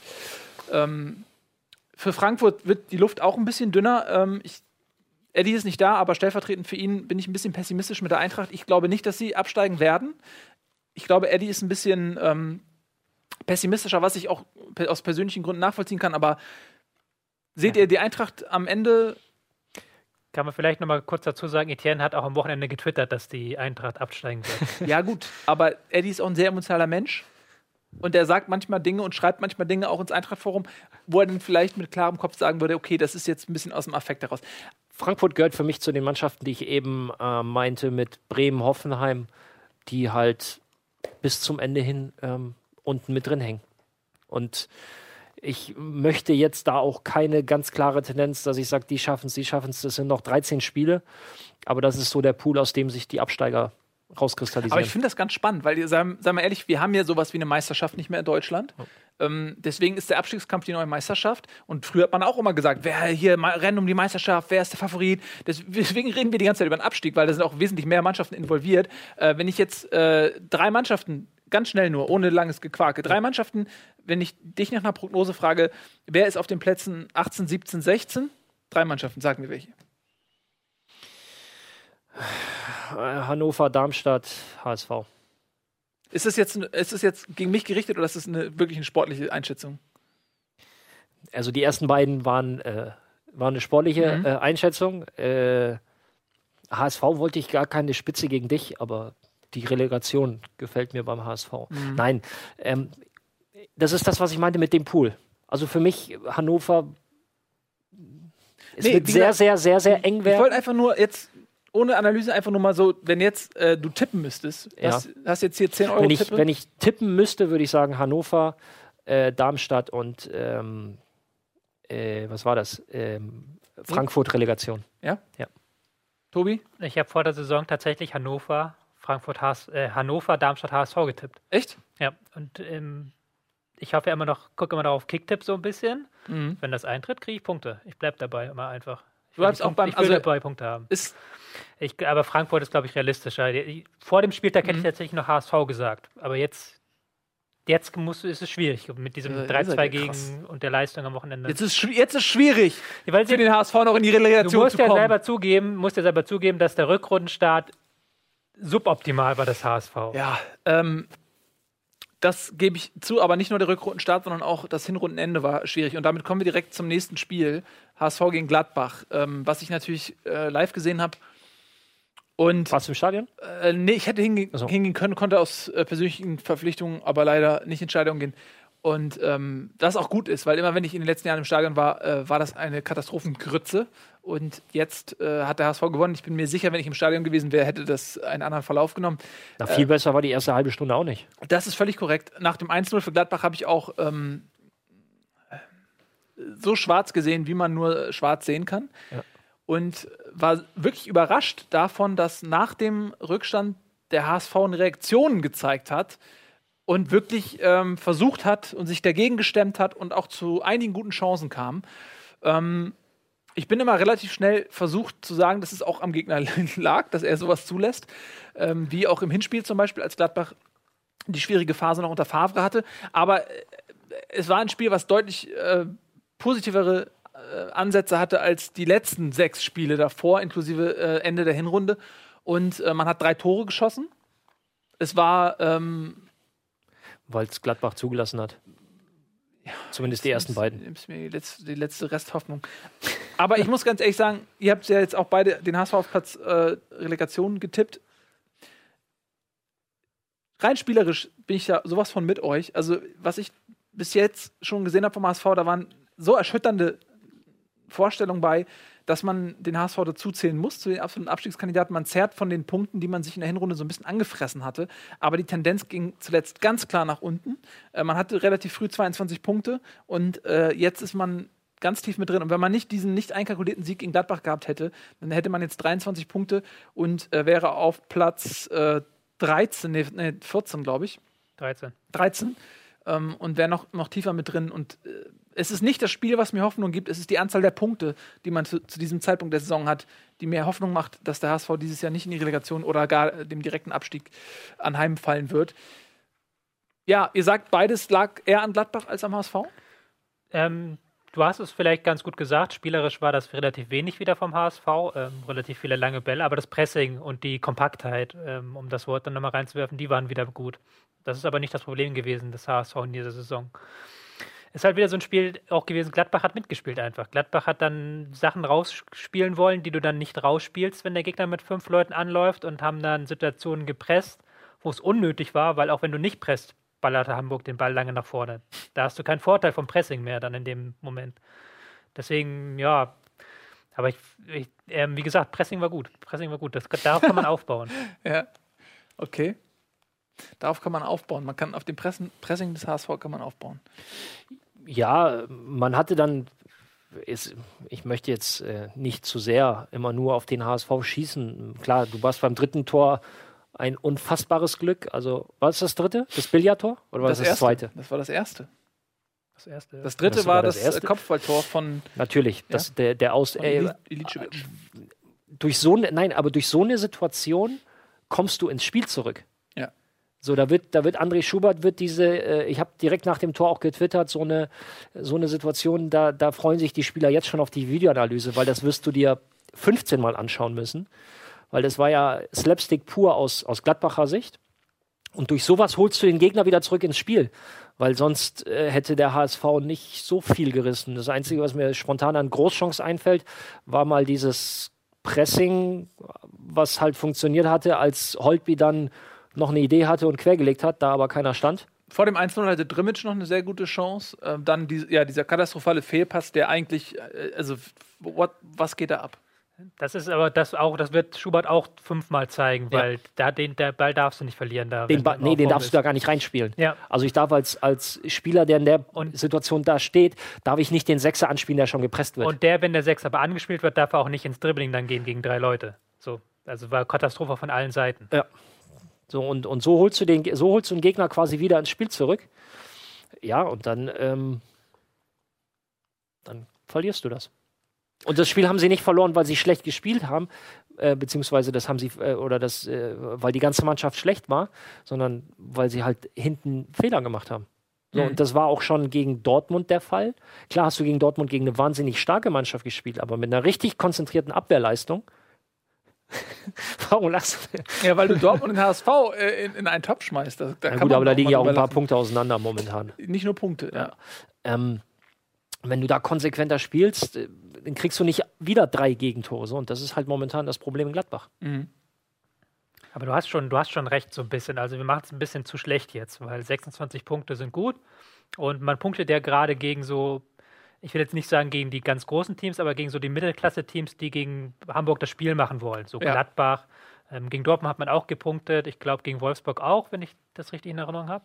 Gegen Leverkusen hat man äh, unentschieden gespielt. Ja, genau. Das sind nämlich dann die Sachen, die mir Hoffnung machen, weil man da, glaube ich, noch ein paar Punkte zusammenkratzen kann, wenn man das Spiel nicht selber machen muss. Ja. Schwierig wird es dann tatsächlich, wenn dann wieder Darmstadt, okay, Darmstadt war schon, glaube ich, Nee. Hinrunde. Hatten Hinrunde, wir, ähm, ja. Unentschieden gegen Darmstadt. Ja, aber das Darmstadt, Ingolstadt, das sind dann die Spiele, die schwierig werden. Ja. Da muss man dann punkten, die sogenannten Sechs-Punkte-Spiele. Aber ja, also 26 Punkte ähm, nach 21 Spielen hätte ich vor der Saison gesagt, ja, okay, nehme ich mit. Aber machen wir uns keine Illusionen, das kann ganz, ganz schnell ähm, auch mal wieder nach hinten losgehen. Denn sechs Punkte auf äh, Relegationsplatz, das sind zwei Spiele. Gut, müssen natürlich die anderen Vereine dementsprechend mitmachen, aber das ist äh, eine ganz, ganz gefährliche äh, Region, in der sich der HSV da aufhält. So, gut. Ähm, in der ist auch Augsburg. In der, sehr schöne Überleitung. Augsburg gegen Bayern. Bayern arg verletzungsgebeutelt. Holger Bartstuber, unfassbares Pech. Unfassbares Pech, dieser Mann. Ähm, jetzt wieder eine komplett andere Verletzung. Sprunglen äh, was, was? Sprunglenksbruch. ja. Dass es sowas überhaupt gibt. Es müssen Holger Bartstuber, der.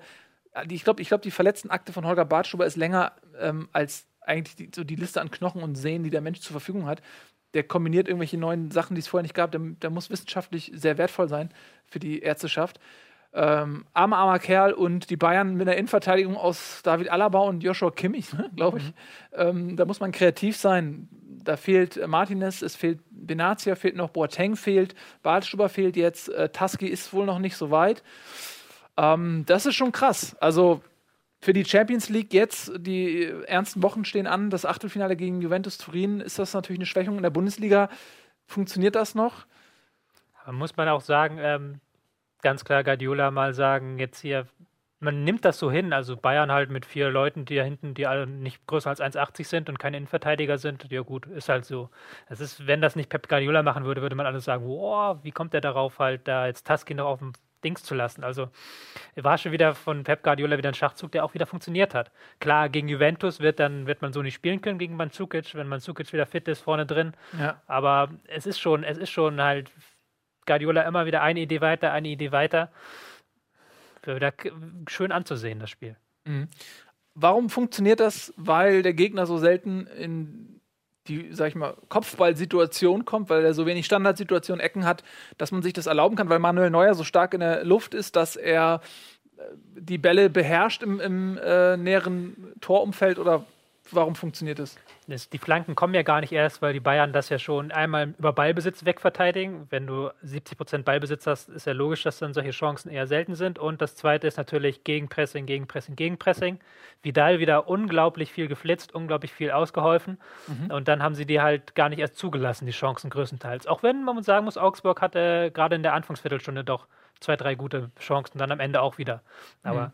Bayern verteidigt das halt über halt über ihr Ballbesitzspiel, über Positionsspiel, muss man das sagen. Ich, äh, ganz kurz was komplett anderes, weil ich jetzt gerade über deiner Schulter das äh, Stuttgart, die Stuttgart Autogrammkarte sehe. Ich meine, äh, Ginczek äh, erneut mit dem Kreuzbandriss, das ist ja. äh. Ja, die beiden, ja. Ähm, ja. die haben das Glück auch gepachtet momentan. Irgendwie im Krankenhaus äh, ähm, nehmen. Ist halt extrem ärgerlich. Jetzt mal ganz kurz weg vom Spiel. Das ist einfach für einen Spieler komplett beschissen. du machst so eine wahnsinnig lange Reha, beide gut, Bartstuber noch länger, äh, noch schwerer als, als bei, bei Ginczek, aber machst halt so eine Reha, findest dich gerade irgendwie wieder zurecht und wirst wieder zurückgeworfen. Das ist, ähm, ähm, ja, das ist mental einfach unglaublich schwer. Aber ähm, da haben ja auch beide die bestmögliche Unterstützung, die es halt, die man halt haben kann. So, und ist aber natürlich trotzdem äh, ja unfassbar. Auf, auf persönlicher Ebene einfach auch, komplett, ja. komplett, äh, ja, komplett beschissen, kann man ruhig so sagen. Und zurück zum Spiel für mich einfach ein abgebrühter Sieg der Bayern. So herausheben möchte ich Thiago mal wieder. Sein Pass zum ja, äh, 2-0. Zum, zum 2-0, das war schon, ja, hat mich ein bisschen an dich in deinen besten Zeiten erinnert. Aber schon gut. Der Pass. Der Pass war also schon, du auch, aber der Pass der war. Der Pass war auch schon nicht so schlecht. Aber man hat auch das Gefühl gehabt, nach dem 2-0, dass die Bayern alle dann, so wie wir früher, wir haben einmal im Jahr, äh, gab es ein Spiel, also gegen SV Missen zum Beispiel, da wusste man vorher schon, okay, die kommen nur mit acht Leuten, das wird ein Schlachtfest. Und hat jeder versucht, Tore zu schießen. Und man hat deswegen das Fußballspielen eingestellt. Ich hatte so ein bisschen das Gefühl, ähm, ich habe darauf geachtet, weil ich Lewandowski bei Comunio habe und ich natürlich will, dass der möglichst viele Tore schießt, dass die nach dem 2-0 aufgehört haben, zu Ende zu spielen, sondern die haben viel häufiger den egoistischen Abschluss aus der Entfernung gesucht oder ins Dribbling gegangen, ein Costa, ein Robben, äh, in Situationen, wo du denkst, okay, wenn du ihn jetzt nochmal durchsteckst, dann steht Lewandowski allein vom Tor. Äh, da haben sie so ein bisschen so, sind, sie, sind ein bisschen die Egos durchgekommen, ne? oder? Ja, also ist halt schon dann so eine gewisse Spielfreude, die dann auch durchkommt. Und da möchte jeder sicherlich auch noch ein Tor schießen und Spaß am Spielen haben. Und ähm, nochmal, klassischer Bayern-Sieg nichts ja. Spektakuläres, einfach nur das Ding runtergespielt. Ja, so würde ich das auch sagen. Einfach, es ist, es ist erschreckend. trocken einfach nur. Wie die einfach so. Tro ja, trocken Man kann auch nichts mehr zu sagen. Sagt, ja gut, ihr spielt, ist scheißegal, wer da, ihr spielt das runter. Ja, gut, das wird jetzt gegen Juve ganz anders aussehen. Ja, ich freue mich sehr auf, auf das Spiel auf jeden Fall. Ähm, ist die Frage, ob man vor dem Hintergrund, dass man gegen Juve eben, weil die eben auch große Leute haben, weil die natürlich dagegen halten und zur Standardsituation kommen werden, ob man da nicht vielleicht den Tusky schon mal in die Mannschaft hätte integrieren können, ähm, weil du, wie Tobi ja sagst, wahrscheinlich nicht mit Joshua Kimmich und, und äh, David Alaba in der Innenverteidigung gegen Juve spielen wirst. Ich glaube, das macht man nächstes Wochenende. Mich würde es sehr wundern, wenn man gegen Darmstadt wieder so spielt, auch weil die ja auch trotz den Sperren viel lange Bälle und viel vorne rein. Da wird man wahrscheinlich dann Tusky mal ausprobieren. Gut. Damit sind wir am Ende. Eine sehr lange äh, Spieltagsanalyse, aber es war ergiebig und spannend. und wir haben aber noch einiges anderes, äh, was Bisschen wir euch zeigen, ja. zeigen wollen. Unter anderem, äh, jetzt hole ich mal ein bisschen länger aus. Ich weiß nicht, ob ihr euch erinnern könnt, in den 90er Jahren, da gab es mal die Bestrebung in der Winterpause, das äh, Hallenturnier quasi zum Substitut zu machen für den Fußballfan. Und da gab es sowas wie ein Hallenmasters. Das hat dann immer in Dortmund, glaube ich, oder meistens in Dortmund stattgefunden und man musste sich richtig qualifizieren. Qualifizieren, ja. Es gab ein Punktesystem, äh, wie so eine Art Weltcup äh, man, beim Tennis, ja, wo es dann quasi dann am Ende ähm, in, in das äh, Turnier mündet, musste man sich eben auch Punkte verdienen, um sich für das Masters zu qualifizieren äh, in Dortmund. Und das haben die Leute richtig ernst genommen, sind da auch mit ihren, äh, sag ich mal, äh, Aushängeschildern angetreten. Und das war mal so ein Versuch. Da gab es sogar bei FIFA dann irgendwann den Hallenmodus, irgendwie, was ist FIFA 98 oder was das war? 97? FIFA 98. Ja. Ähm, und irgendwann ist Großartiger Modus. großartiger Modus. Und irgendwann ist leider äh, die Idee so ein bisschen fallen gelassen worden. Ich weiß nicht warum, Verletzungsgefahr, äh, mehr Bedarf nach Freizeit. Jedenfalls ist der Hallenfußball längst nicht mehr das, was er einmal war. Mit einer Ausnahme. Und zwar vor kurzem war hier in Hamburg äh, ein unfassbar gut besetztes Hallenturnier, unter anderem auch mit äh, Ralf Gunnisch. Und äh, da waren wir mal äh, zu Besuch. Gunnar war auch dabei und haben ein paar Bilder gemacht. Und äh, die wollen wir euch gerne mal zeigen.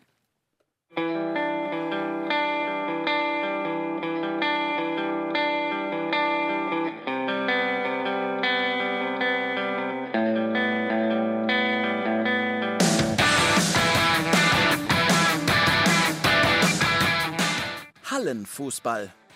Zwischen Weihnachten und Neujahr, wenn Vadern keinen Bock mehr auf die fußballfreie Zeit hat, touren kurz vorm Pflegeheim befindliche ehemalige Profifußballer durch Deutschland und versuchen noch einmal das Gefühl von glorreichen Zeiten wiederzuerlangen. Einmal noch unter tosendem Beifall aufs Feld stolzieren und seine eingerosteten Tricks präsentieren. Herrlich. Es ist schnell, es ist eng, es ist eins gegen eins oder sehr viele Zweikämpfe. Gut, die Intensität wird sich jetzt hoffentlich ein bisschen reduzieren. Ähm, aber äh, am Ende des Tages ist es eine sehr schnelle Variante. Es wäre schön, wenn es die auch mal wieder bei FIFA gibt, den Hallenmodus. Ähm, aber es macht halt einfach Spaß, viele Abschlüsse und selbst Grobraum, äh, Großraumtechniker wie ich kommen halt mal zum Torschuss. Na Halle ist es ein bisschen mehr Kontakt, es ist nicht so viel Platz.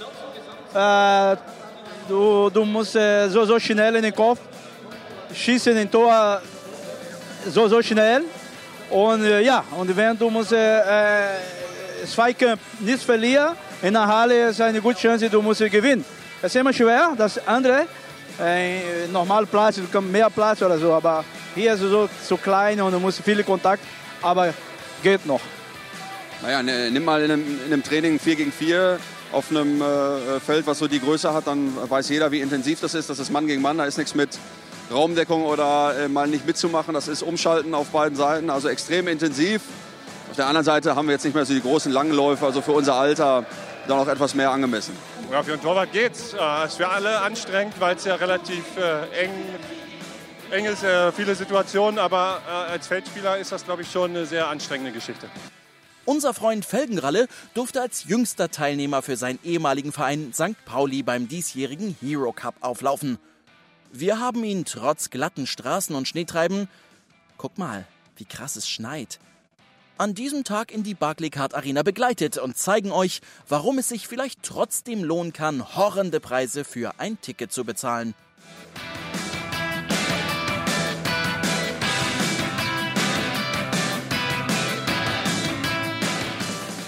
Wow, so viele coole Stars. Und alle kennt man von früher. Na, da muss einem doch das Herz aufgehen. Ralles erstes Spiel war gleich was Besonderes. Es ging gegen den HSV. Ähm, klar ist das hier so ein bisschen Freundschaftsturnier und so, aber Ich habe eben schon gesagt, ähm, wenn das Spiel angepfiffen wird und da steht einer vor dir mit der Raute auf der Brust, da geht es halt um einiges, auch wenn es ähm, nur ein Hallenturnier ist. Derby-Time in Hamburg.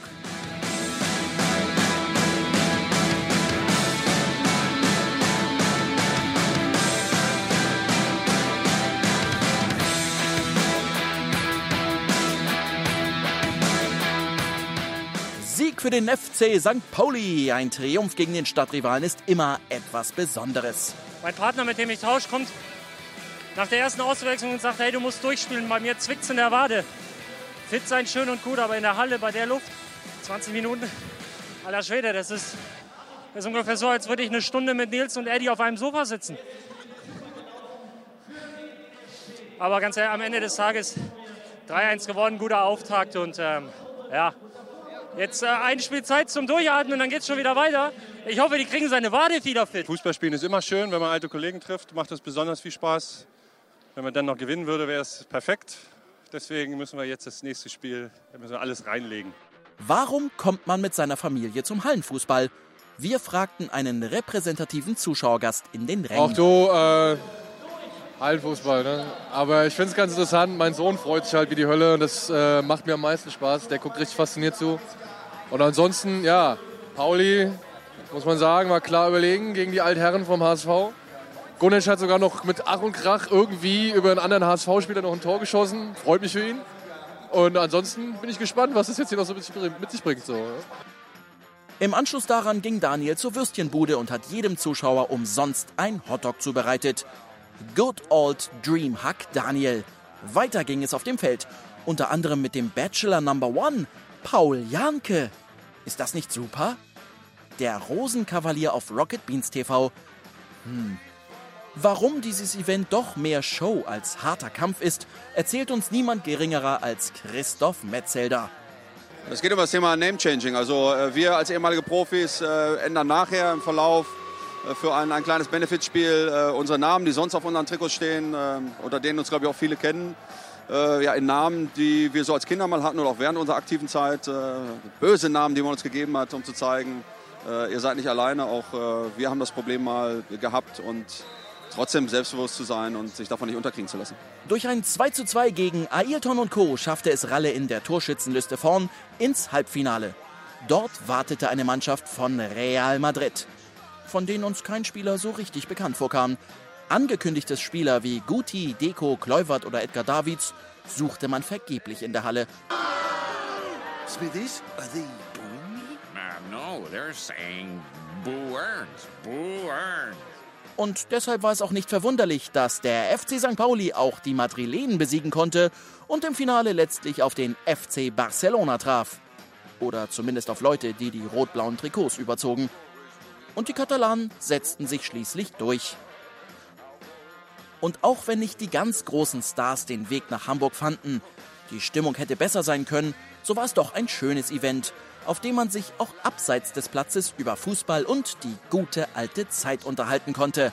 Damals, als Jungs wie Das Ailton, Rodolfo Esteban Cardoso oder ich würde für einen Dieter Eils 10 Millionen Mark bezahlen, die Liga belebten. Und das ist ja auch irgendwie schön. Fußball für mich das ist der, der beste Sport der Welt.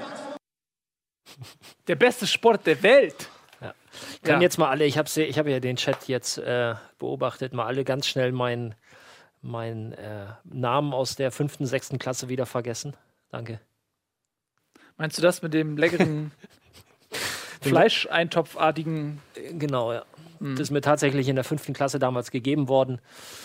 Aber das ist doch ein, charmanter Spitzname. Ja, aber wie viel soll ich denn noch haben? Du bist ein vielseitiger Mensch. Mit Dank Simon heiße ich ja. ja. Wie ist das, was, was ist Simons Kreation? Feigenralle. Stimmt, Feigenralle. Aber ich fand ja äh, Ralf Gulesch ähm, äh, ganz fantastisch mit äh, Rockstar äh, beim, beim Fallout-Event äh, ist der entstanden. Ja. Finde ich fantastisch. Ralf Gulesch. So, äh, Hallenturnier. Also, Ja. zweiter Platz, vier du gemacht. Bomber. Bomber der Nation. Ja, so. Gerd Müller hat man früher so genannt. Na, übertreib nicht. Aber die übertreibt nicht. Ja. Doch, doch, komm. keine falsche Bescheidenheit. wir gehen demnächst mal kicken. Wir beide, ich, wir Sehr gerne. kicken Mal ein bisschen. Ich teste dich mal auf Herz und Nieren. So, ähm, Darf ich eine Frage kurz bitte. stellen? Ja. Klar, immer. Ist das, ist das, ich habe das mal so gehört aus Kreisen, dass, Oh. wir, dass ähm, so Altherrenspiele, ich nenne es jetzt mal Altherrenspiele, Ja. unter Ex-Profis, dass die, dass da einige dabei sind, die noch das ziemlich ernst nehmen und dann ziemlich verbissen werden können. Ja, ja, das ist tatsächlich so. Das ähm, kann manchmal böse enden. nehmen. Die Woche davor war ein Hallenturnier in, ich glaube, in Köln. Und da hat auch Köln gegen Gladbach gespielt und dann haben sich halt auch zwei, ja, Ja. haben sich auch zwei geboxt. Ach, echt? Also, ja, ja. Geismeier und weiß gar nicht mehr, wer das von Gladbach war. Also Fohlenmeier. äh, die, das sind so, nein, aber das sind so so ähm, Was ist da los? Dinger, die verlierst du auch nicht, wenn du nicht mehr aktiver Profi bist. Das ist halt so. Das bleibt. Du gehst zwar danach dann eher ein Trinken, aber auf dem Platz. Aber ist gut. Ja. Ne? Das ist der Ehrgeiz, das ist so tief Du, du verankert. läufst doch bestimmt im HSV-Trikot auf, wenn wir spielen gehen, oder? ähm, nee, ich mag diesen, die- ich mag dieses, diese Substanz, also nicht, weil es HSV, ist, sondern ich mag diese Trikot. Nimmst du diese alten äh, Baumwoll-T-Shirts? Ich, ich trage lieber ein altes, abgewetztes Baumwolltrikot von mir. Ich freue mich auf den Beitrag Als, von weil ich Gunnar. kriege immer so wunde Nippel von, diese, von diesem Stoff, den diese Trikots so haben. Äh, Tape drüber. Ja, aber ich tape, ich meine, ich gehe in die Halle, um ein bisschen zu kicken, ich tape mir doch nicht die Nippel. Ja, dann lässt du halt die Elektroklammern weg und nimmst Tape. Du bist verrückt. Ich ziehe ein altes, abgeficktes T-Shirt an und gut ist. Was soll das hier? Ralf, du kannst gern Trikot, du- ich, du kannst gern Trikot, dein altes Trikot nochmal auftragen. Wir nehmen das hier runter, das hängt ja hier irgendwo, ach, das ist schon geklaut worden, ne? Von den Trophäenjägern, die wir hier haben. Hat bestimmt der Mike auch geklaut, wie er dich geklaut hat. Der Sky Mike, Nöcker. So, ähm, wir wollen auch ein bisschen über was reden. Äh, und zwar über unser heutigen äh, Liebling der Woche. Der ist eigentlich zwei Lieblinge in einem Liebling. Und ich fange mal einfach mal rein in unserem Superzug. Guck mal hier. Helmut Schmidt sitzt da noch am Steuer. Ich weiß nicht, ob ihr das sehen könnt. Tada! Kennst du die beiden? Ja, ich habe die mal, glaube ich, gesehen. Messi und Suarez. Die Messi und Suarez. ein Kunststück. Ja. Suarez. Suarez. Luis Suarez. Ja, die beiden spielen beim FC Barcelona. Kennst du den Verein? Ja. Kenn ich. FC Barcelona. Und äh, es gab einen Elfmeter für FC Barcelona und Lionel Messi hat diesen Elfmeter getreten. Und jetzt schauen wir mal, wie er ihn getreten hat. Seid ihr bereit? Oh, ich mache mal ein bisschen, jetzt mal ein bisschen vergrößern, um ins Vollbild zu gehen. Nee, komm, steht doch nicht. So, ready? Let's go. Lionel Messi und der verrückteste Elfmeter seit Jahren. Klonk. Aber der Kollege, Reihe. Kollege von Sport 1 der kommentiert. Zack, warte, warte, warte. Soll ich es nochmal sehen? Ich mache ein bisschen Ton aus hier. Der Kollege von Sport 1, wo wir das Video geklaut haben, ähm, will das vielleicht nicht. Ich mache nochmal, ne? Geht schnell. Achtung. Zack. Zack. Regeltechnisch muss der Ball eine Umdrehung nach vorne machen. Ja. Wo wir wieder sind. Sie bewegen sich innerhalb Und der Regeln. er darf ihn nicht sich selbst vorlegen. Ach so, ja, Das muss ja. ein anderer Spieler sein. Ja. Hat man auch häufiger schon mal gesehen. Ist so ein Trick, der wird dann mal gemacht, dann hat ihn jeder gesehen, dann wird er drei Jahre nicht gemacht, Hm. weil keiner mehr mit rechnet und dann äh, machen die das. Ist das unfair oder ist das lustig? Ist das clever? Wie stand es 3-1, ne? 3-1. Ist das Vorführen des Gegners oder ist das lustig? Das ist eine Freistoßvariante. Nee, es ist ein Elfmeter. Das ist eine Variante des ja, aber du Elfmeters. erhöhst dadurch nicht unbedingt die Chance, dass er reingeht. Nicht, wenn Doch. ein Messi ihn tritt. Doch. Na, also grundsätzlich zwingst du den Torwart zu einer Aktion und darauf kann der zweite Spieler reagieren. Kommen wir doch jetzt nicht damit, dass sie die, die Chancen, dass der Elfmeter reingeht, erhöhen wollten und deswegen aus strategischer Sicht diese Variante geplant haben. Das ist auch ein Gag, den die sich überlegt haben. Und die Frage ist doch, wenn man sich so einen Gag überlegt, Ja, was ist, was ist respektloser? Diese Arten, einen Elfmeter zu schießen oder ihn einfach zu lupfen? das. Okay. Interessant. Ich finde es okay, ich fand es auch cool. War überhaupt ein sehr geiles Spiel. Ich kann nur jedem empfehlen, sich aktuell Barcelona anzugucken, weil die spielen so einen geilen Vor allen Dingen Stiefel. Barcelona spielt in der Champions League gegen Arsenal. Und da habe ich richtig Bock drauf. Arsenal wird so vernichtet werden. Was? Das Spiel, der Schiedsrichter, das war, das war noch, wir hatten hier Auswechslungen und Verletzte. noch 90 Minuten pünktlich abgepfiffen. Schade. Ähm, okay, jetzt kann ich ja sagen, jetzt kommt äh, im Anschluss live zweieinhalb Stunden, deswegen war Eddie nicht da, weil er sich vorbereiten musste, die schwarz, schwarze Edition Pokémon. Und äh, die spielt Eddie jetzt live durch. Es ist totaler Quatsch. Er spielt natürlich nicht, die, er spielt die brillant beige, die brillant beige Edition spielt, na, völliger Quatsch. Simon spielt jetzt. Was spielt Simon? Passt. Darf ich das sagen oder ist das, ist das nicht eine Überraschung? Ist eine Überraschung, oder? Es steht da schon fest. Okay, es, ist eine Über es steht schon fest, er spielt Zelda A Link to the Past. Das spielt jetzt äh, Simon für euch live. Freut euch drauf, das wird ein ganz tolles Let's Play. Wir bedanken uns ganz herzlich. Äh, wir, das sind äh, Ralf, Tobi und ich, fürs Zusehen Und von Gunnar. Bundesliga. Und Gunnar natürlich, der Geburtstag hatte am Wochenende super gut. Und äh, scha schaltet nächstes Mal wieder ein, wenn es heißt Bundesliga live. Auf Wiedersehen. Vielen Dank. Tschüss. Tschüss.